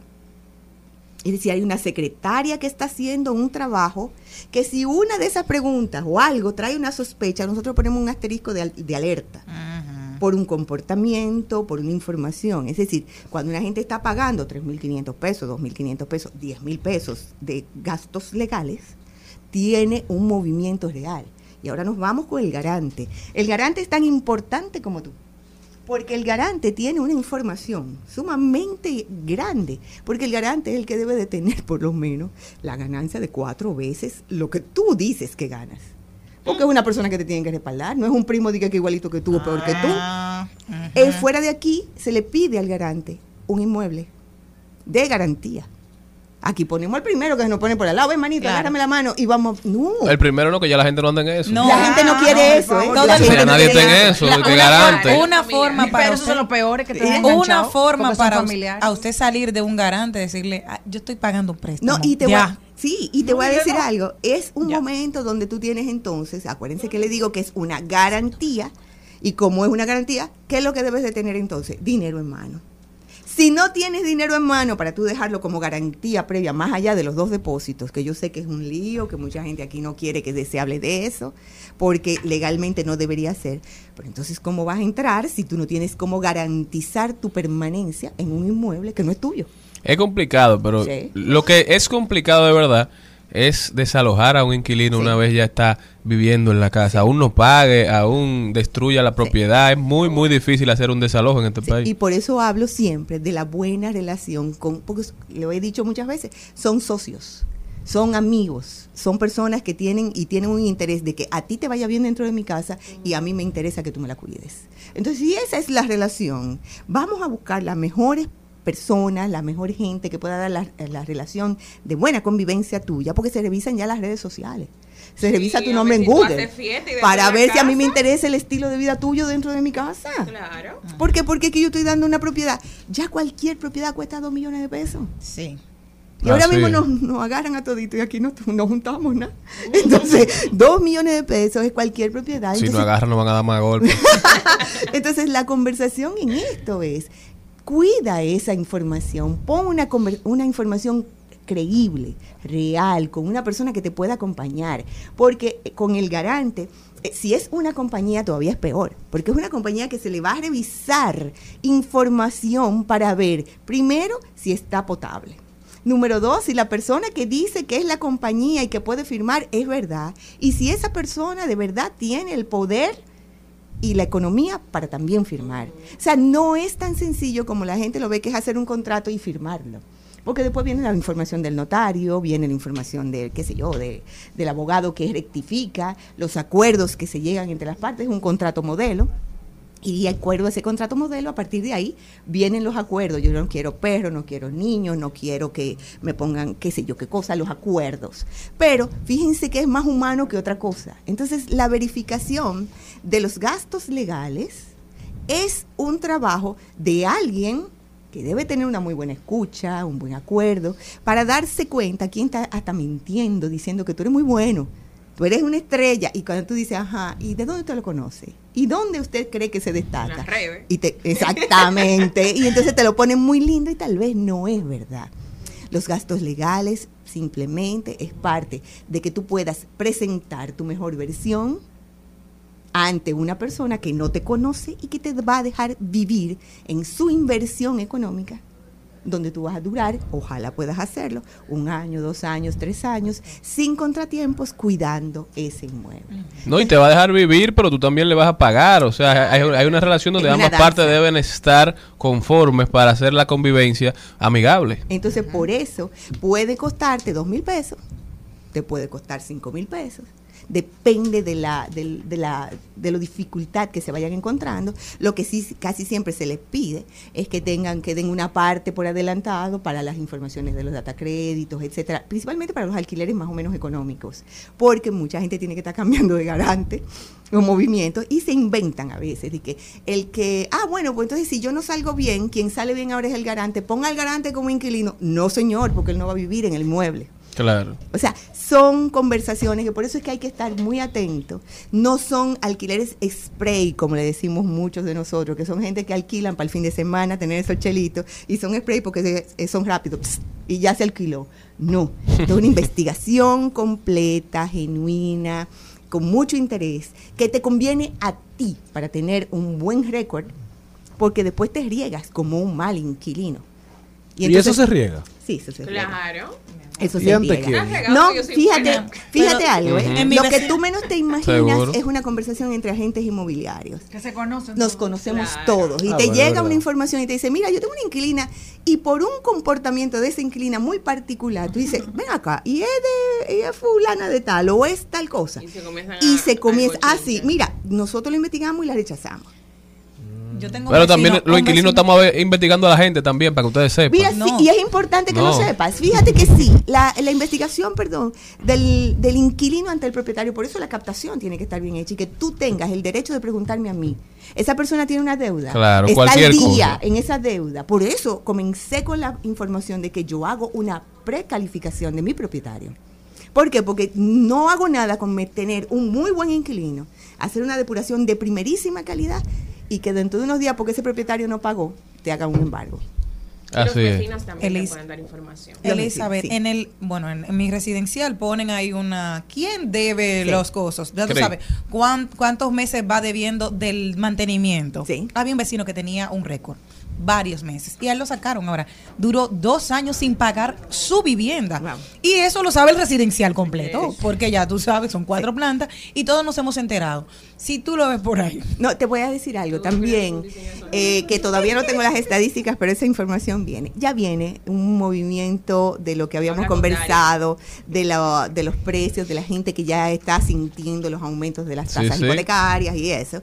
Y eso, va- eso es una conversación que vengo, pero ya estoy escuchando gente que me está llamando, que no puede pagar, que tiene que Se vender. está complicando la cosa. Ya comienzan a apretarse las situaciones. Entonces, yo escribí recientemente donde dije, si esta es tu situación, analiza tu necesidad y urgencia de venta. Y entonces tú comienzas a- a- a pensar cuánto tiempo yo puedo durar en esta condición que tengo para ver entonces si tienes que vender sin esperar que te van a dar los millones de chanflán para tú resolver tu situación, No. porque simplemente tú lo que tienes que comenzar a quitarte cosas. Y tratando de ser objetivo, sin romanticismo, Sí. tratando de, de despojarse un poquito del apego emocional, Sí. quizás, porque si esperas el último momento, entonces van a vas a tener que vender por lo que te den. Es peor. No, es que la gente se aprovecha. Claro. Se aprovecha porque entonces ya cuando llegas al último momento se te ve la carencia. Y hay gente que le fascina utilizar la carencia para pasar propuestas indecentes. Ahí yo peleo mucho, soy muy eh, protectora de mis clientes que están pasando por situaciones difíciles, porque no hay nada más terrible que una carencia. Te pasa de todo, te das hasta en el dedo chiquito cuando tú estás en esa situación. Entonces, hay que cuidar esto, no, no podemos esperar, pero eso es una conversación posterior. La idea del día de hoy era traer por qué es importante que tú tengas esos 3.500 pesos que te están costando, que te están cobrando. Págalos con gusto, porque hay gente trabajando que al final te está saliendo baratísimo, porque hay un notario que certifica que la información que estaba ahí, este, la gente se puso de acuerdo y que está correcta. Y a veces son chelitos en comparación a la respuesta que tú vas a tener y al beneficio de vivir en un lugar correcto. Elizabeth Martínez con nosotros. Elizabeth, ¿cómo puede la gente continuar esta conversación contigo? En Elizabeth Martínez, Rimax Metro, estoy para servirle. ¿Y el TikTok? Ay, muchacha, no Elizabeth Martínez, Rima. Ay, sí, búsquenme. Muchísimas gracias, Elizabeth. No se muevan de ahí que nosotros ya volvemos. En esta fiesta se mueven las mujeres, caliente en esta fiesta, caliente las mujeres, tan buena en esta fiesta, se mueven las mujeres, caliente. Ay, cómo se mueve esa chica, cómo se mueve la cintura, cómo la mueve, me enloquece cuando se mueve. Sabrosura, locura, qué chula. Me gusta cómo mueve su cintura, don't stop, give it up, 'em up, dame más, más calor, más sabor. Uh, Tiene control con ese movimiento de cadera. ¿Y quién le gana esa jeva? ¿Y quién le gana esa jeva? Ey, no, yo no me atrevo, tiene candela, tiene candela. Y si te pasa te quema, aunque tú no quieras te quema. Ay, qué buena está esa jeva, cómo se menea, pero que que que cómo se menea, pero que que que cómo se menea.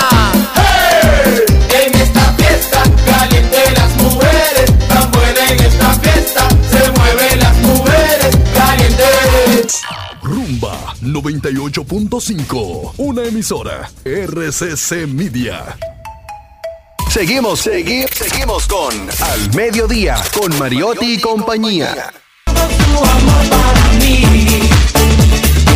Oye muchacha cuando te veo Siento en mi corazón el deseo de decirte que te quiero Por tu amor me desespero Pensando en ti me pongo caliente Pero ni siquiera tú me das mente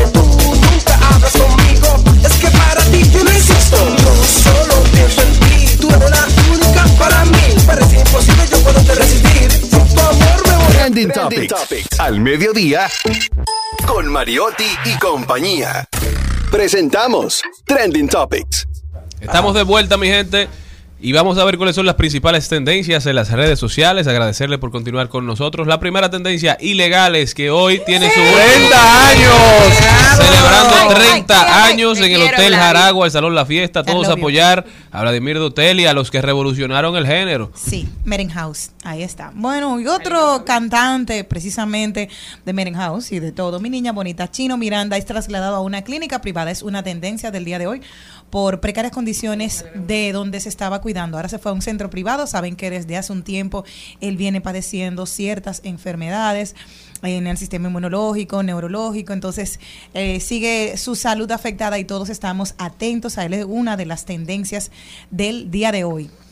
Otra tendencia es que el COE por, por otro, otro año eh, celebra eh, la simulación de un terremoto, de evacuación de terremotos en diversas instituciones públicas, eh, centros hospitalarios, eh, bueno, en todo, y muchísimas empresas privadas hoy realizaron con muchísimo éxito el, simulacro de terremoto, la gente salió de manera organizada, habría que ver que si de verdad ocurre, eh, la gente actúa de igual No. forma, pero crear las bases y los cimientos para que la gente sepa eh, las bases de cómo debe manejarse ante un fenómeno que el ser humano no tiene control y que el reconocimiento de cuándo viene quizás no permite informar a la sociedad o no se tiene, es bueno educar a la población de cómo actuar en un momento de tanta incertidumbre como podría ser un terremoto, que Dios eh, y la Virgen de Guadalupe y la Virgen De la María nos libre. La tatica, la tatica. Bueno, pero es que yo soy devoto de la Virgen de Guadalupe. Ah, está bien. Muy bien. Y Tatica también. Muy bien. de la Altagracia. Eh, también es tendencia Pedernales. Felicidades a todos los que han hecho posible que Cabo Rojo Pedernales esté a 35 minutos de todos nosotros. Así que deberíamos de A- coger ese al vuelo. director de Alianzas Público-Privada, que fue el que hizo posible que Un eso aplauso ocurriera. para Un aplauso. nuestro amigo Sigmund. Sigmund Freud.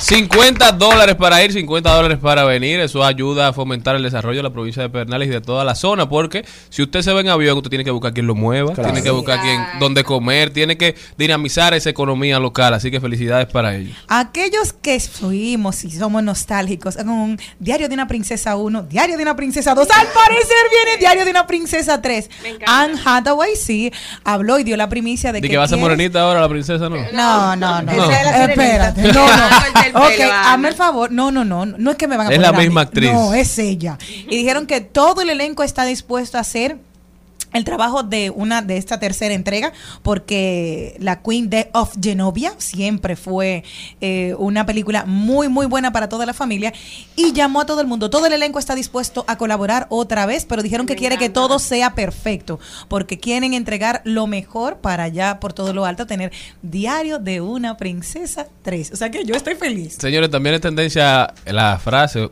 o las palabras himno nacional, Ay, ay, ay, ay. porque aparentemente a una directora nacio- a la directora nacional de provincias del Ministerio de Cultura, la señorita Enya Tejeda, se le olvidaron las letras del himno nacional en una actividad mientras la estaba cantando. Y ella lo atribuyó a los nervios ya en una disculpa pública a través de, de- de sus redes, pero Twitter, que no perdona, le está dando en la madre preguntando cómo es posible que una persona que trabaja en cultura se le haya olvidado el himno nacional. Señores, eso le ha Somos pasado a tantas humanos. personas. Si usted no se sabe bien el himno, donde usted lo, donde usted lo tiene que cantar, no bueno, y no pasaba donde estábamos antes de estar aquí. Que nos Ay, decía uno de los no se lo asistentes que la gente quería cantar y no se sabía la canción. Eh, Cristian, o sea, yo no creo que no es que no se lo sepan, sino que a veces uno dura mucho tiempo sin cantarlo. ¿Y entonces? No te lo No. sabes. Pero hay gente que se le olvida el Padre Nuestro a veces. necesariamente, Celine, sino que, exacto. o sea, Tú a veces duras mucho tiempo sin beber, yo no te he visto que se te olvide. Ay, No, no, no. A una, persona que trabaja en cultura y que está cantando el himno en una actividad nacional no debe olvidarse. Pero son personas. Sí, Señores, humanicemos los puestos. Ahí lo que hay es personas trabajando a cualquiera. Tú no sabes qué problema tenía esa persona en ese momento, qué distracción personal tenía, que se le olvidó. ¿Sabe que cuando suena es himno, humano, sin es, un trabajar en- momento, es un momento solemne cuando suena el himno. Entonces Claro. usted puede cantarlo o no cantarlo. Si usted no se acuerda, si usted está medio nervioso tú- tú y crees se que- calla y se pone la mano en el pecho en señal de Pero tú crees respeto, que ella usted lo pasa estaba bien. cantando pensando que se le iba a olvidar.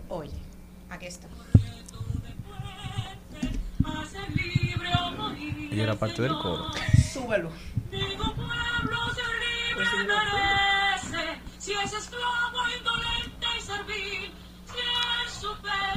Llama no crece, que tembló. Ajá. Más quisqueya. Más quisqueya, la indómita y brava, siempre viva la frente. ¿Y por qué era que ella estaba cantando el himno? Por la Que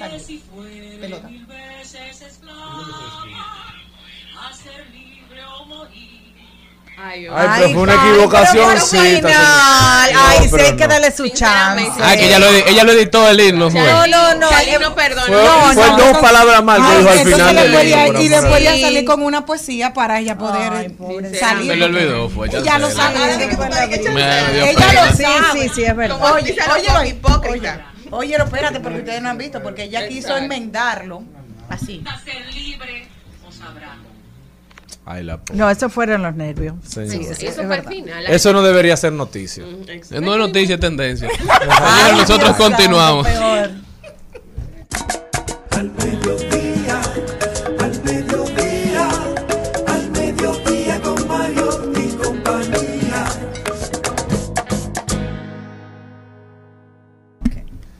Habla del 4%. Con nosotros, don Cristian Morel. Muy buenas tardes a todos. Bueno, hoy no quería dejar de comentar eh, algo que me ocurrió ayer y que me llevó a, reflexión de cómo estamos viviendo, cuáles son los modelos de éxitos y cuáles y eh, los parámetros que, que te obliga la vida a tener para parecer una persona que ha conseguido lo que se propone o lo que la gente te exige haber tenido. Ayer, eh, mientras salía de mi oficina junto al señor Mariotti, eh, nos para un joven que trabaja ahí, que funciona como parqueador. Yo eh, había tenido un problema con mi vehículo hace algunos días, duré alrededor de dos meses, mi vehículo eh, lo vendí y estaba en proceso de comprar otro, pues no encontraba. Y él hace el comentario y dice que todos en la periferia de la oficina estaban comentando que yo lo había perdido todo. Porque me vieron llegar en Uber Moto algunos días por el tema del tránsito. Si ya voy a usar transporte, uso el que más me convenga, sin importar cuál sea la vía. Y ya había todo, todo comentario por las zonas de, de la oficina diciendo que yo lo había perdido todo en casa. ¿Cómo fue que él dijo? En casino, que cayó en la Que ruina. cayó en la ruina, en los vicios. Y para mí, por el piso. Yo creo que me llegaron a preguntar. Yo creo que hice el comentario cuando te fui oye, una vez. pero qué bueno. Que O sea, eh, ahí se, se ve cuáles son los parámetros de éxito que tenemos como sociedad y cómo la gente le da seguimiento y inventa cosas también, porque eh, no es importante la razón que digan, lo importante es que un vehículo es el parámetro de éxito en una sociedad como la nuestra, que, este país, sí. que la gente te vea hoy en un vehículo y mañana te ve quizás a pie, quizás en otro tipo de vehículo, se sorprende y genera comentarios. Y yo creo que es, y para mí fue un motivo de muchísima reflexión, de tampoco asegurarle a la gente de que todo, de que todo lo que tú tienes o lo que puedes conseguir con tu trabajo es permanente. Aquí todos cambiamos, los momentos cambian y debe llamar a, a la reflexión a toda la sociedad dominicana porque cuáles son los modelos de éxito que tienen que ver nuestros hijos.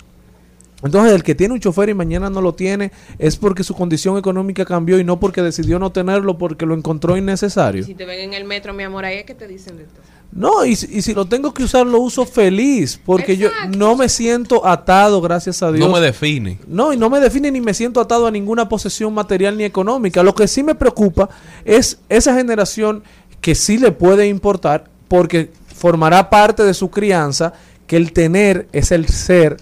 Y yo estoy muy preocupado con el modelo de éxito de la sociedad. Yo creo que llegó el momento de los padres sentarse con los hijos y hacerlos entender que una posesión material no, no es el ser, que tenemos que ser humanos primero y que no prejuzguemos a la gente. Pregúntele si usted entiende que una persona está pasando por algún momento por una posesión material, porque no era que me veían enfermo tampoco. Por una posesión material, acérquesele y pregúntele. Y no defina su vida casinos. O sea, hablaron hasta de casinos. Y él me lo cuenta muy jocosamente porque sabe que no, también, que nunca he tenido un eh, vicios de ese tipo. Gracias a Dios. Pero es preocupante, la verdad, señor Mariotti. O sea, ¿qué es lo que estamos construyendo como sociedad? Esta doble moral que nos embarga quizá todos. Quizás yo hubiese visto una persona eh, que tenía un modelo de vida en algún momento y en algún momento lo veo con otro, también lo prejuzgo, porque no, no se trata de que ellos sí y yo no. Es una sociedad que está dañada en ese sentido y que debemos hacer una reingeniería del pensamiento, una reingeniería del éxito, para que la gente entienda que ser exitoso es estar en salud, tener una familia construida, si usted decide tenerla, que tampoco es obligatorio, para mí tener éxito es tener un hijo saludable, un hijo que yo pueda pagarle la educación que yo deseo que tenga, tener una esposa que esté feliz si decido tenerla, que en mi caso lo decidí, tener una casa donde vivir y que la comida nunca falte, nunca falte en la mesa, que mis amigos estén bien. Entonces el modelo de éxito es, eh, es individual, cada quien tiene lo que necesita para ser feliz. ¿Qué es, ¿Cuál es tu mo- motivo para seguir caminando? Entonces hago un llamado a la sociedad, siéntese con sus hijos, a las escuelas, que enseñen, no enseñemos tanta matemática y ciencias sociales y naturales, enseñemos cómo vivir y cómo afrontar la vida. Porque si hubiese sido la realidad que estuviese sin vehículo por una razón económica y me hubiese dado cuenta quizás que, que se estaba comentando eso alrededor de, de mi lugar de trabajo, de mi oficina, quizás hubiese sido motivo de preocupación y de, y de un sentimiento encontrado y un sentimiento eh, triste. Entonces hay que tratar de aterrizar, señores. Y ahora decidí por eso o algún día, algunos días andar en mi vehículo y otro día andar en Uber Moto. Para que la gente desconstruya que el éxito en mí depende de un vehículo, de un reloj, de una cuenta de banco o de, o de estar o pertenecer a, a un círculo. Y eso es así, yo creo que nosotros tenemos que invertir más en nosotros, en mejorarnos como personas. Una frase que me viene a la cabeza es algo que se va a viral en las redes sociales, pero que la gente como que no lo interioriza. Que dice, a veces gastamos dinero que no tenemos para, in- para impresionar a personas que no nos caen bien. Entonces al final uno anda construyendo una vida de mentira, una vida ficticia. Yo creo que debemos invertir en nosotros, que eso se quede, invertir en educación, invertir en nuestra familia, invertir en crecimiento personal, porque lo- el que dice yo tengo, por lo general es porque no puedo decir yo soy. Ilegales.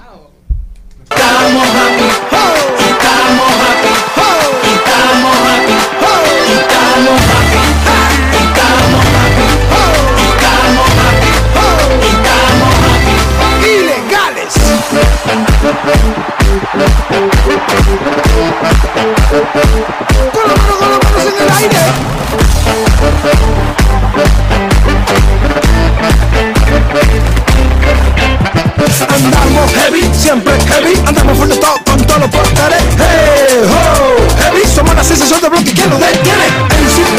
Al Mediodía, con Mariotti y compañía, seguimos con Páginas para la Izquierda.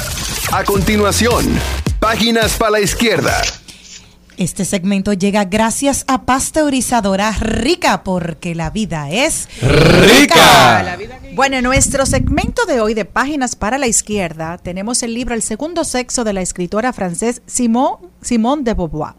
El texto es un libro escrito en el 1949 por Simone de Beauvoir, quien tuvo un éxito de ventas. La autora comenzó a escribirlo cuando reflexionó sobre lo que había significado para ella ser mujer.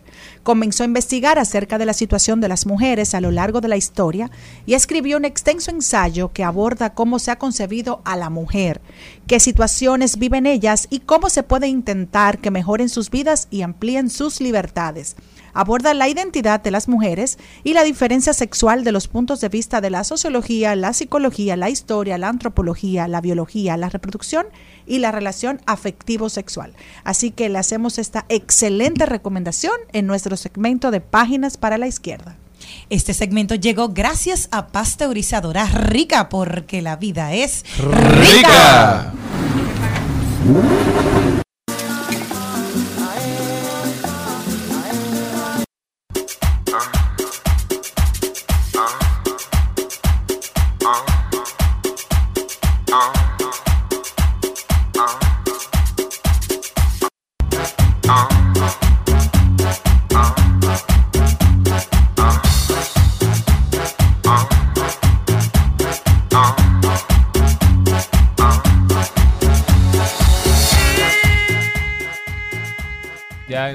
Y señores, Vaquero tiene su nuevo álbum que se lo dedica a su abuela, que tuvo una incidencia muy importante en su vida. Se llama Mama Ilka.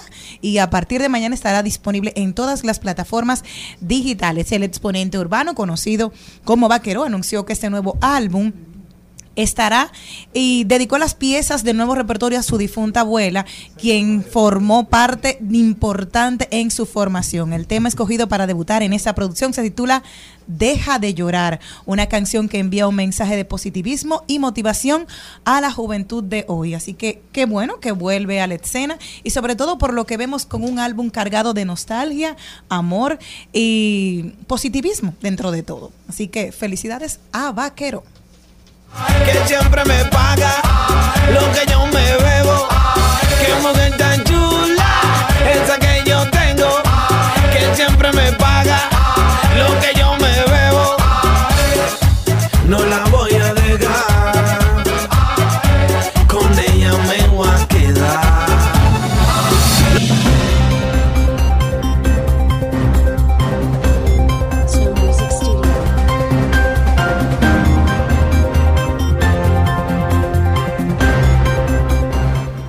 Bueno, y vamos a rodar por el mundo y la noticia que tengo, nos quedamos dominicana, pero también en Estados Unidos, porque vamos a dar una noticia que a todos los dominicanos nos llena de mucho orgullo, ya que la señorita Elizabeth de León será la primera dominicana en dirigir el Departamento de Vivienda de los Estados Unidos. Así que queremos felicitar a esta gran mujer dominicana, quien va a estar ahora a cargo de esta tremenda función. Será la parte de la primera dominicana en dirigir el Departamento de Vivienda, Desarrollo Económico y Urbano y la segunda estar frente a una agencia federal de los Estados Unidos. Así que yo creo que esto merece hasta un fuerte aplauso.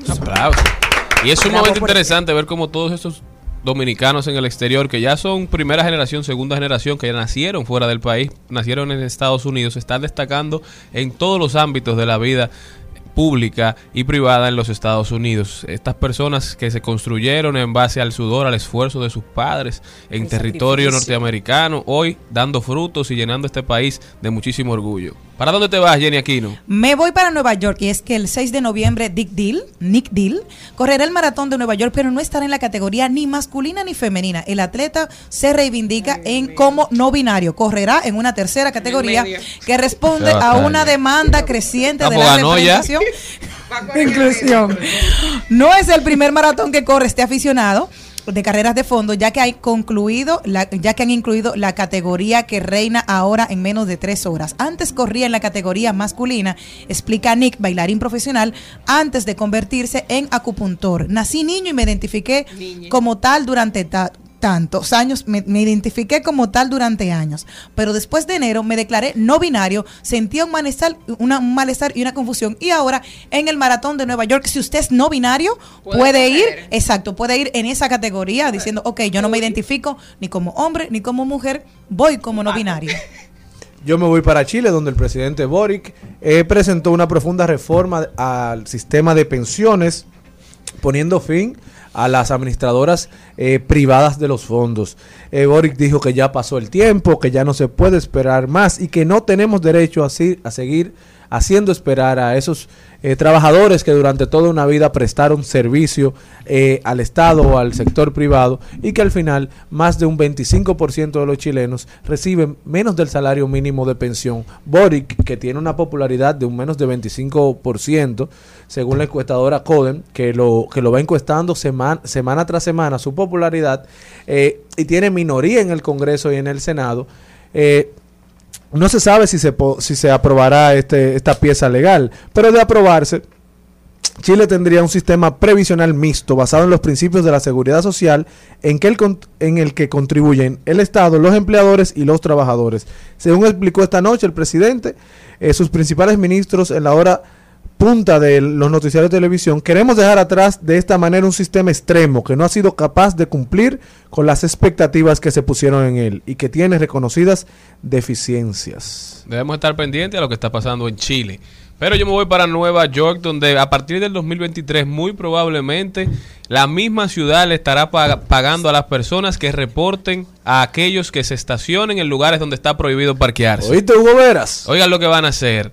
Ellos dicen, si usted le tira una foto a un vehículo que está mal estacionado y ese vehículo es multado, es decir, si se comprueba que ese vehículo estaba mal estacionado, usted lo sube a una aplicación que va a pertenecer al Estado, a usted se le va a dar hasta el 25% del valor de esa multa. Es una manera de incentivar a los mismos ciudadanos a ser los que cuiden su ciudad, los que cuiden cómo funciona la ciudad. Tiene personas que la apoyan, personas que están en contra porque dicen que estamos construyendo una sociedad de chismosos, una sociedad donde nos atacamos los unos a los otros. Pero yo creo hasta cierto punto que es un experimento loable porque tenemos que ser nosotros mismos los que fiscalicemos cómo se utiliza nuestra ciudad. Lo que no le duele a nadie al final no hay forma de que se arregle. Entonces, si a mí me molesta que usted se parquee en el lugar donde usted no debe parquearse, no solamente porque afecta el tránsito, sino también porque está mal, es lo incorrecto, no es lo debido. Entonces, yo lo fiscalizo, yo soy el que tiro la foto, la subo a la aplicación responsablemente y digo, mira, esta persona está incumpliendo la ley. Nosotros mismos nos, nos ponemos límites, nosotros mismos vamos construyendo la sociedad que queremos. Entonces, quizás la respetaremos más y quizás llegue el momento donde ya nadie tenga que tirar fotos porque las personas no se están parqueando donde no deben parquearse. Y al final, a veces las represalias no tienen el, el resultado que se quiere, pero cuando uno incentiva un comportamiento basado en análisis de cómo la gente se está portando, esas iniciativas por lo general funcionan mucho mejor que, que la coerción. Entonces vamos a felicitar a la ciudad de Nueva York que está buscando métodos alternativos. Señores, el problema del tránsito no tiene una solución mágica. En todos los países desarrollados y en todo, y los que no mucho más, hay tapones, hay entaponamientos, hay personas que se, se parquean mal. Entonces cualquier solución que sea pensando fuera de la caja sea bienvenida porque no podemos decir que un experimento falló si no lo podemos en práctica. Vamos a ver qué sucede y si eventualmente aquí en República Dominicana podemos empezar a, a experimentar.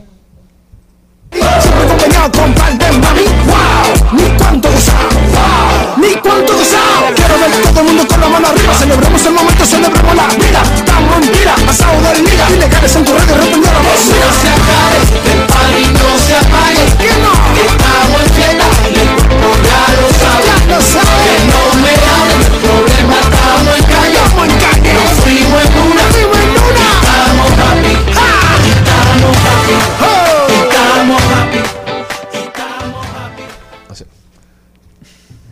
Y con nosotros el alma, la voz, el carisma, el sentimiento, pero de verdad la coherencia de una mujer que dice y hace lo que predica. Un estilo de vida, una forma de ver el mundo, de entender la naturaleza humana. Con ustedes, Angelita García de Vargas. Hola, muy buenas tardes a todos mis queridos radios oyentes y a ustedes especialmente mis compañeros de ese tan oído y escuchado programa. Hoy les tengo o les traigo varias reflexiones. La primera es ver la insensatez en el comportamiento de muchos seres humanos, es tema para ocuparse. Definitivamente, lo más sensato es que las personas que estudiaron salud mental, psicología, se ocupen de apoyar a la población a entender en el ciclo de vida que estamos hoy viviendo a nivel mundial y cómo pueden buscar apoyo para su bienestar en la salud mental. Deben de haber más charlas y programas sobre el tema de, de salud mental y los buenos valores éticos. Es importante que entendamos el propósito de nuestras vidas, por qué nacimos. Para mí lo principal es que nos ocupemos de nuestra evolución espiritual y aprendamos a ocuparnos de nuestra propia felicidad y apoyar a otros a que hagan lo mismo. La vida hay que vivirla con buena autoestima, coraje, valentía y buenos valores éticos, más la responsabilidad, obvio, y sobre todo desapego. Otra reflexión es que nadie tiene derecho a imponernos reglas y ningún país del mundo tiene derecho a decirnos lo que debemos de hacer. Se supone que República Dominicana es un país soberano, libre de tomar sus propias decisiones.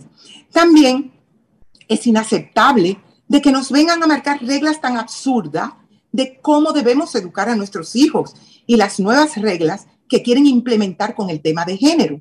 Desde que era una niña, normativamente entendí que hay dos identidades de género, femenino y masculino, correspondiente al sexo biológico, hombre, mujer. Hay un factor único y es que los hombres y las mujeres fueron creados por Dios. Se nace hombre y mujer. A ambos se les ha encomendado la tarea común de conservar la propia semejanza con Dios, el dominio sobre la tierra y la propagación del género humano. Hombre es un ser humano de sexo masculino, mientras que mujer es una persona de sexo femenino. Principalmente el hombre produce la hormona testosterona y la mujer la hormona de estrógenos. Por esta razón, cada uno desarrolla características físicas en el cuerpo y que son muy diferentes. Todos vivimos la niñez y la adolescencia y sabemos la vulnerabilidad de esa edad. Vamos a dejar a nuestros niños y niñas que disfruten esa corta época que es la niñez, a que sean niños libres, felices, creativos, que vivan llenos de bellas ilusiones y sueños. Yo me uno a la defensa de la creación perfecta que hizo Dios. Honremos el gran poder de ser hombre y el gran poder de ser mujer. Honremos la felicidad de la raza humana. Gandhi dijo, para él, una mente feliz es aquella que se trabaja en el respeto, la tolerancia y la honestidad. Así finalicen el día de hoy mis reflexiones desde mi alma, desde mi amor, Angelita García de Vargas. Muchísimas gracias. doña Angelita, por esas buenas vibras. Un placer para nosotros compartir con usted. Un abrazo muy especial. Señores, no se muevan de ahí que nosotros continuamos después de la pausa.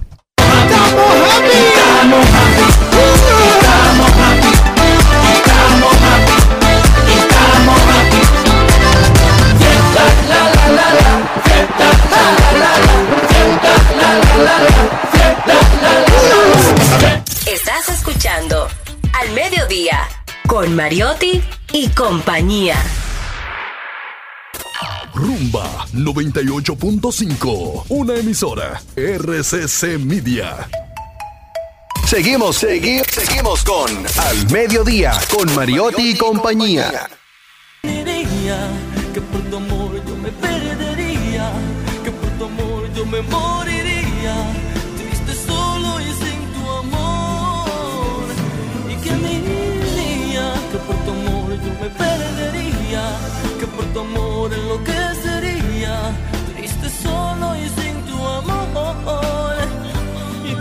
En Al Mediodía con Mariotti, con Mariotti y compañía, hablemos de tecnología.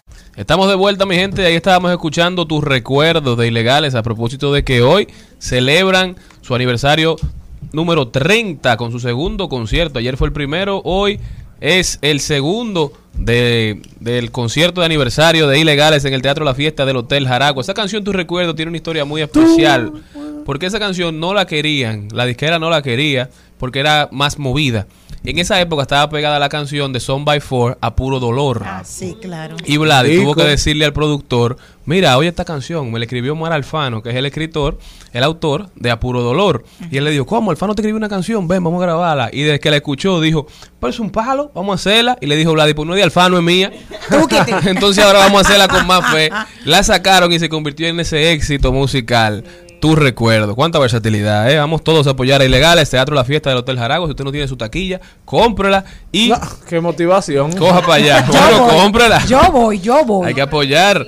Señores, pero en el mundo de la tecnología, malas noticias para Apple, el gigante, porque su planta más grande, la planta más grande donde se fabrican los iPhones está en China. Y China impuso un lockdown, es decir, una cuarentena de siete días en la zona de Zhengzhou por que están preocupados por el COVID. Aparentemente hay un rebrote. Esta cuarentena sigue funcionando en varias áreas de China y es posible que las nuevas restricciones hagan que el suministro de iPhones 14 se atrase muchísimo más de lo que ya está. Apple está sufriendo duros golpes económicos en varias líneas de, de productos, pero el iPhone se mantenía vendiéndose como pan caliente. Ahora con esto que está pasando en China, posiblemente las utilidades de la compañía se vean afectadas. Así que si usted tiene un 13 en buen estado, cuídelo, protéjalo, 12, un 11. dele calor, actualícelo, un 11, un 12, porque el 14 está cada vez más difícil. Esta fue nuestra noticia de tecnología del día de hoy.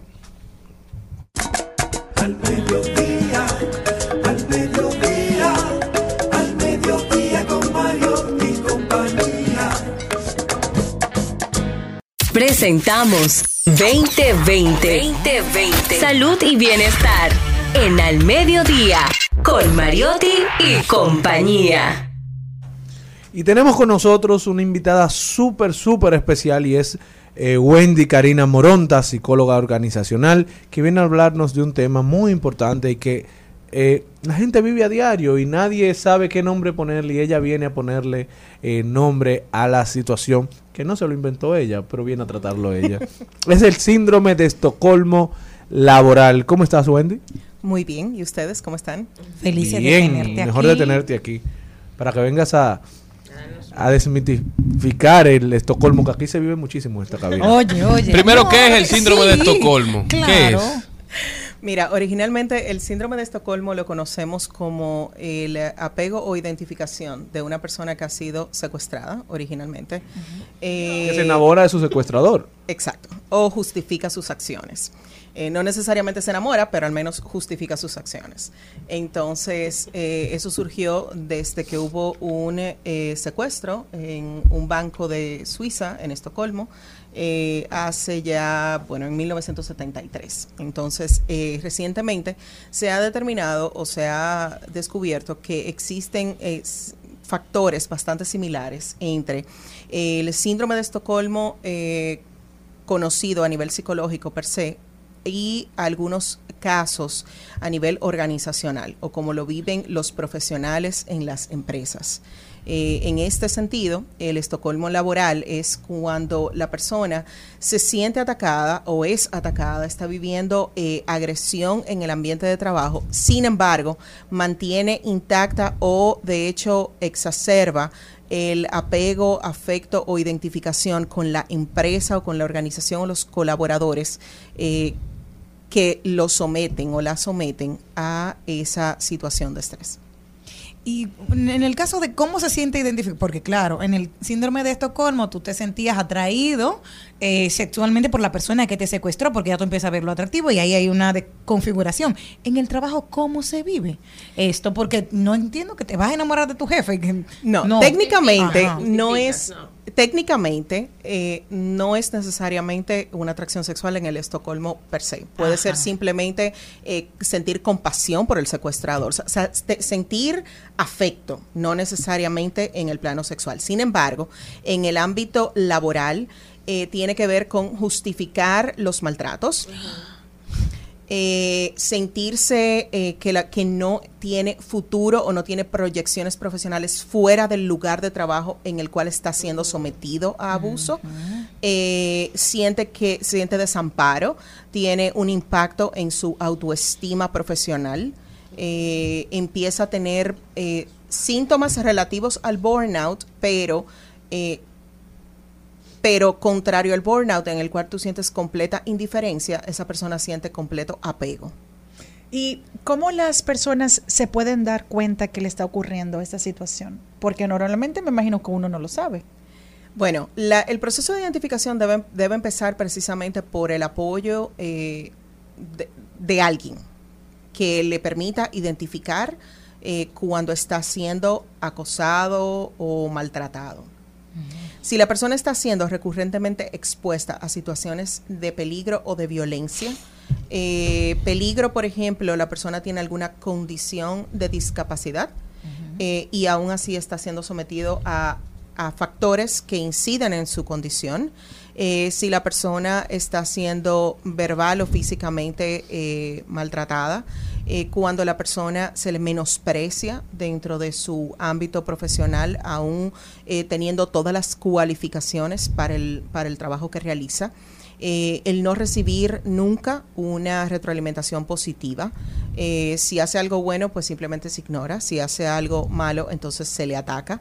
Eh, y las personas usualmente empiezan a buscar refugio en precisamente en hacerlo mejor, en, eh, en tratar de demostrar eh, que está calificado, en obedecer sin ningún tipo de cuestionamiento cuál es el tipo de em, eh, cuál es el tipo de relación que está recibiendo por parte de las personas, entre otras cosas.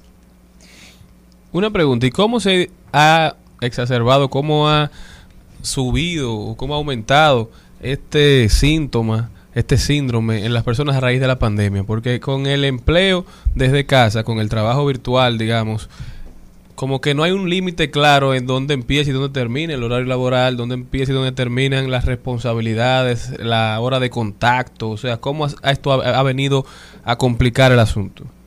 Técnicamente sí está establecido el cuándo empieza y cuándo termina, eh, porque de hecho las empresas tienen la obligación de reportar eh, al Ministerio de Trabajo cuando eh, cuál es su horario, según una resolución eh, emitida con relación al horario laboral y al bienestar eh, del colaborador. Sin embargo, eh, poner esos límites no resulta tan fácil cuando la persona siente identificación, como le digo. Eh, es un proceso de un trabajo muy profundo a nivel organizacional en el que usualmente el empleado entiende eh, realmente el por qué la organización eh, ofrece ese producto o u ofrece ese servicio, o sea, siente identificación por, el, por la razón de ser de la organización definitivamente esa identificación, eh, que es lo que nosotros le llamamos en psicología organizacional el citizenship a nivel organizacional, o sea, el, el sentido de ciudadanía de, de la empresa, eh, en, como parte de, de la empresa, eh, O es... sea, un sentido como de patriotismo, una fidelidad tan fuerte que sobrepasa cualquier lógica, digamos. Exactamente, al punto en el que la persona empieza a descuidarse a sí mismo. No importa eh, que yo tenga ningún otro tipo de compromiso, no importa lo que sea que yo tenga que vivir en el proceso para lograr el cometido, no importa que eso tenga un perjuicio en mi salud, en mi integridad psicológica o física, en mi cumplimiento con labores de cuidado. O una radicalización total, una especie de fascismo, porque eso no es nacionalismo, ya eso es una enfermedad. Sí, y es, como le digo, parte de, un, de todo un engranaje en el que la persona lo asume por sí misma porque siente ese apego a pesar de ser eh, víctima de, Wendy, de agresividad. una, una de las señales de que estás eh, siendo víctima o que alguien cercano a ti está siendo víctima de este síndrome es cuando la gente le dice a un compañero de trabajo, ¿por qué permites que te trate así? Él dice, es que él es así, pero él es bueno.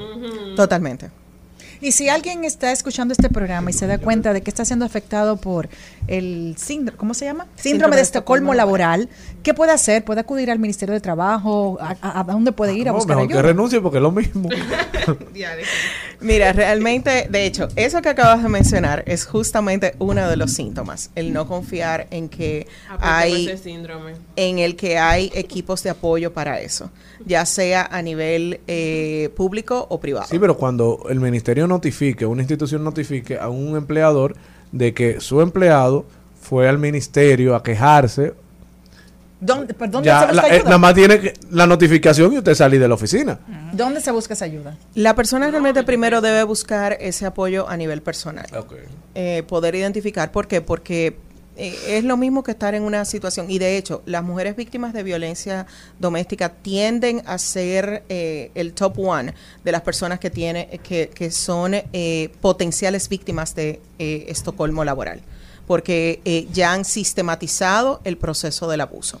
Entonces, en el caso de, la, de las organizaciones, el prof- en el caso de los profesionales, eh, cuando entran en ese círculo dentro de una organización, deben buscar primero ayuda para poder identificarlo y reconocerlo por sí mismos. Hasta que la persona no ha eh, reconocido que está viviendo ese proceso, eh, nadie más puede realmente eh, intervenir en ese caso. Y eso empieza por identificar, cuando me han tocado asesorados así, ha sido primero un proceso de identificar exactamente cuál es tu valía profesional, independientemente de dónde te encuentres.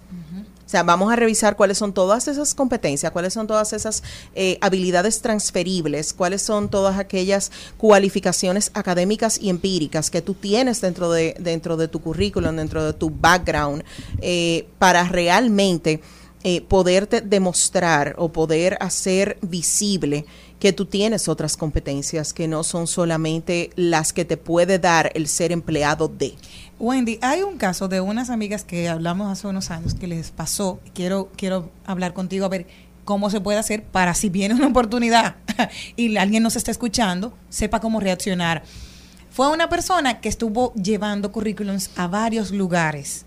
Pero ¿qué pasa? Luego se enteró de que nadie la llamaba precisamente porque su jefe había identificado ese malestar que quería irse y estaba saboteando esos lugares donde esa persona iba a buscar trabajo porque quería salir de donde estaba. ¿Qué hacer en esos casos? Que se puede dar, porque tú dices, ok, tengo un apego, pero es porque nadie me está llamando de otro lado. No es que yo quiero estar aquí, pero es que me siento, ac- bueno, no acosada, porque tú sabes que ella se enteró después, pero sucede esta parte de que te van, te van saboteando en otros empleos cuando tú estás buscando un trabajo en otro lado. ¿Qué hacer? Wow. Eso está muy tóxico. Sí, nivel Wow. Dios, nivel No Dios. quieren dejar ir. Eh, No, no, realmente me sorprende. Me sorprende porque primero... Ya tiene eh, ese efecto en la gente. no sé si está raro. Que ya es alguien que de hecho conocí hace unos años, o sea que conozco ese efecto. Ah, ella no para de sorprender. No, no, no para de sorprender definitivamente. Eh, mira, realmente en ese caso, eh, primero, mi primera sensación fue que a- ahí tiene que haber algún tipo de componente jurídico, Ajá. eh, lo cual yo no manejo. O sea que tiene que haber algún tipo de componente jurídico, eh, sin contar obviamente ético. Pero ya eso son harinas de otro costal. Sin embargo, eh, mi recomendación sería a la persona realmente identificar por qué estaba aplicando precisamente a lugares donde la persona podía Tener eh, influencia. Tener influencia. Es lo primero. Segundo, ¿Cómo se enteró, verdad? eh, me parece que sería interesante ver eh, mm, cuál sería el abordaje de recursos humanos en ahora, eh, en un 2020, 2022, eh, en este momento, porque conociendo mis colegas, personas que con quienes he trabajado y a quienes le tengo una estima extraordinaria, usualmente somos personas que, que buscamos la razón detrás de eso. Cuando tú sistemáticamente has recibido eh, rebotes o cuando entre grupos de colegas de gestión humana se está identificando un mismo perfil eh, y que te dicen, no, lo que pasa es que a mí me llamó su jefe, olvídate. En ese caso, usualmente uno indaga un poquito más allá. Sí, porque puede haber quizás hasta temas personales. Exacto. Personales. Usualmente uno indaga un poquito más allá, así que me llamaría también la atención qué tipo de gestión humana, qué tipo de gestores humanos fueron los que le tocaron. Bueno, pero en el país hubo un caso que fue conocido por todo, por todo el mundo, que no pienso dar el nombre, pero todo el mundo sabe quién es. Eh, de una persona que trabajaba en la televisión que no pudo durante mucho tiempo conseguir trabajo luego de que salió de la casa televisora que la acogía. Entonces, ahí sí se da un acoso laboral o una venganza laboral que también existe. Que es cuando un empleado, por ejemplo, yo que tengo una pequeña empresa, hay veces que empleados míos han ido a buscar a otras empresas de fumigación eh, trabajo. Y como nos conoce, un país pequeño, todos nos conocemos, el, el otro propietario te llama. Dice, mira, aquí estuvo el técnico tuyo, ¿hay algún problema con él o tú ya lo piensas sacar? Sacar. Entonces, uno sí le informa al empleado, mira, me llamó que tú estuviste allí y no pasa nada. Porque yo siempre le he dicho a las personas que han tenido... No pasa nada contigo. Exacto. Porque tú eres quizás friendly, pero no No, todos porque es los- que los un empleado, un empleado no es, no es una herencia, ni es una propiedad, ni una posesión. Todo el mundo anda en constante búsqueda de su mejoría. Exacto. Entonces, usted, usted debe trabajar, y yo quiero que trabaje junto a mí o conmigo, gente que esté de acuerdo y que esté en consonancia con, con el ambiente laboral de, de mi oficina y con las reglas de mi oficina. El que entiende que no, debe de irse. Sí, tú sabes que en ese caso eh, también habría que ver porque eh, las personas también tienen la opción del emprendimiento.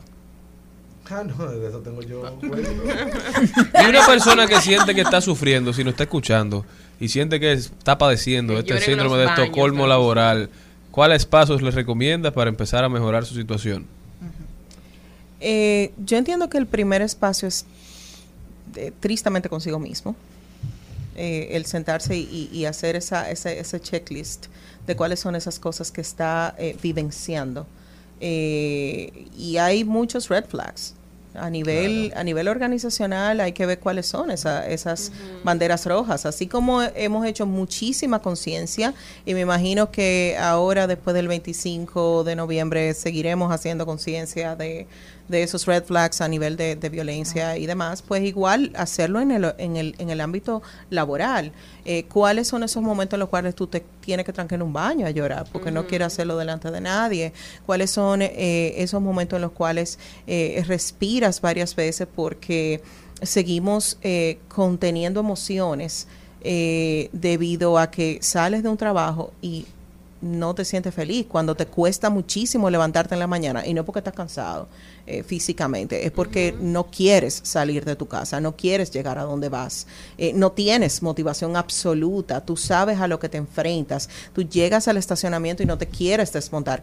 Todo eso son señales de que tú no estás siendo feliz donde estás. Pues entonces debe irse porque tampoco te puede ser tan masoquista. Una pregunta, ¿hay también algo- no, acuérdense que también hay un tema de apego. En el caso de Estocolmo laboral hay un tema de apego, no tanto de necesidad. Pero también analizar si qué tanto te pasa, si es un tema tuyo personal, es Eso un iba tema a del ambiente preguntar. laboral. Si hay actitudes, o sea, si el- la persona que constantemente está sufre, sufre de Estocolmo laboral, si hay actitudes dentro de su naturaleza, dentro de su accional, que le permite al empleador eh, agredirlo también. eh, Hay temas que son de cultura. Sistemáticamente organizaciones mantienen cultura eh, de acoso y de violencia y a veces ha sido un tema que ha sido sistematizado al punto en que ni siquiera te das cuenta de que tu, tu organización, tu organización es parte de ese ciclo.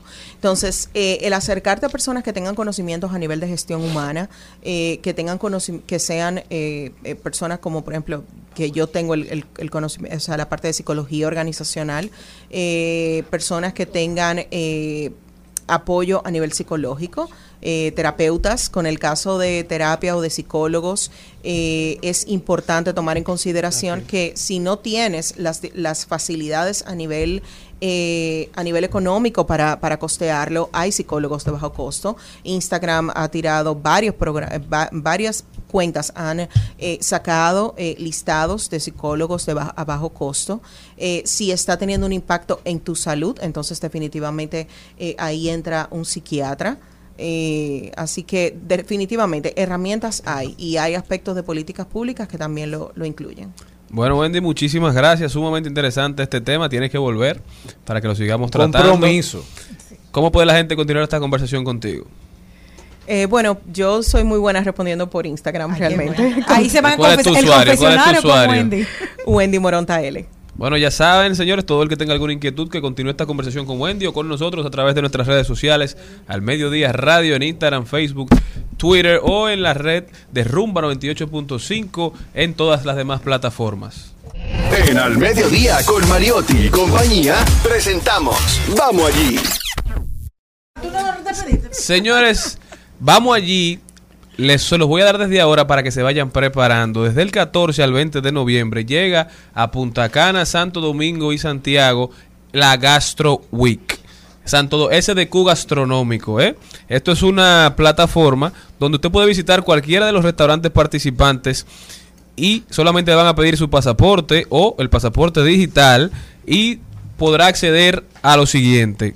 La opción A es 995 pesos más impuestos y le incluye dos opciones a elegir de entrada y plato fuerte o plato fuerte y postre. Y la opción B, 1495 pesos y un menú de degustación de tres tiempos. Al pagar solamente le sellan el pasaporte con la estampa del establecimiento y guarda el, pasaporte y lo lleva con usted durante toda la semana. Algunos de los restaurantes que estarán participando para que, para que lo sepa, aquí en Santo Domingo serán Nipau, Ajualá, La Dolcerí, Nostrana, el restaurante Mitre, Temporada Pop Pop, el restaurante Lila, Café SBG, Quero Pisco Bar, el Atelier, Bottega Fratelli, Ocasu, Outback, Neptunos. También en Santiago podrán ir a Noa, a Scori, al Típico Bonao, a Camp David, al Rancho Chito, a Calo, a La Locanda. Muchísimos restaurantes a solo mil pesos más impuestos, mil quinientos pesos más impuestos. Conocer estas propuestas gastronómicas,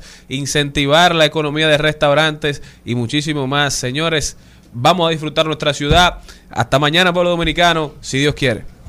Hasta aquí, Mariotti y compañía. Hasta aquí, Mariotti y compañía. Hasta mañana.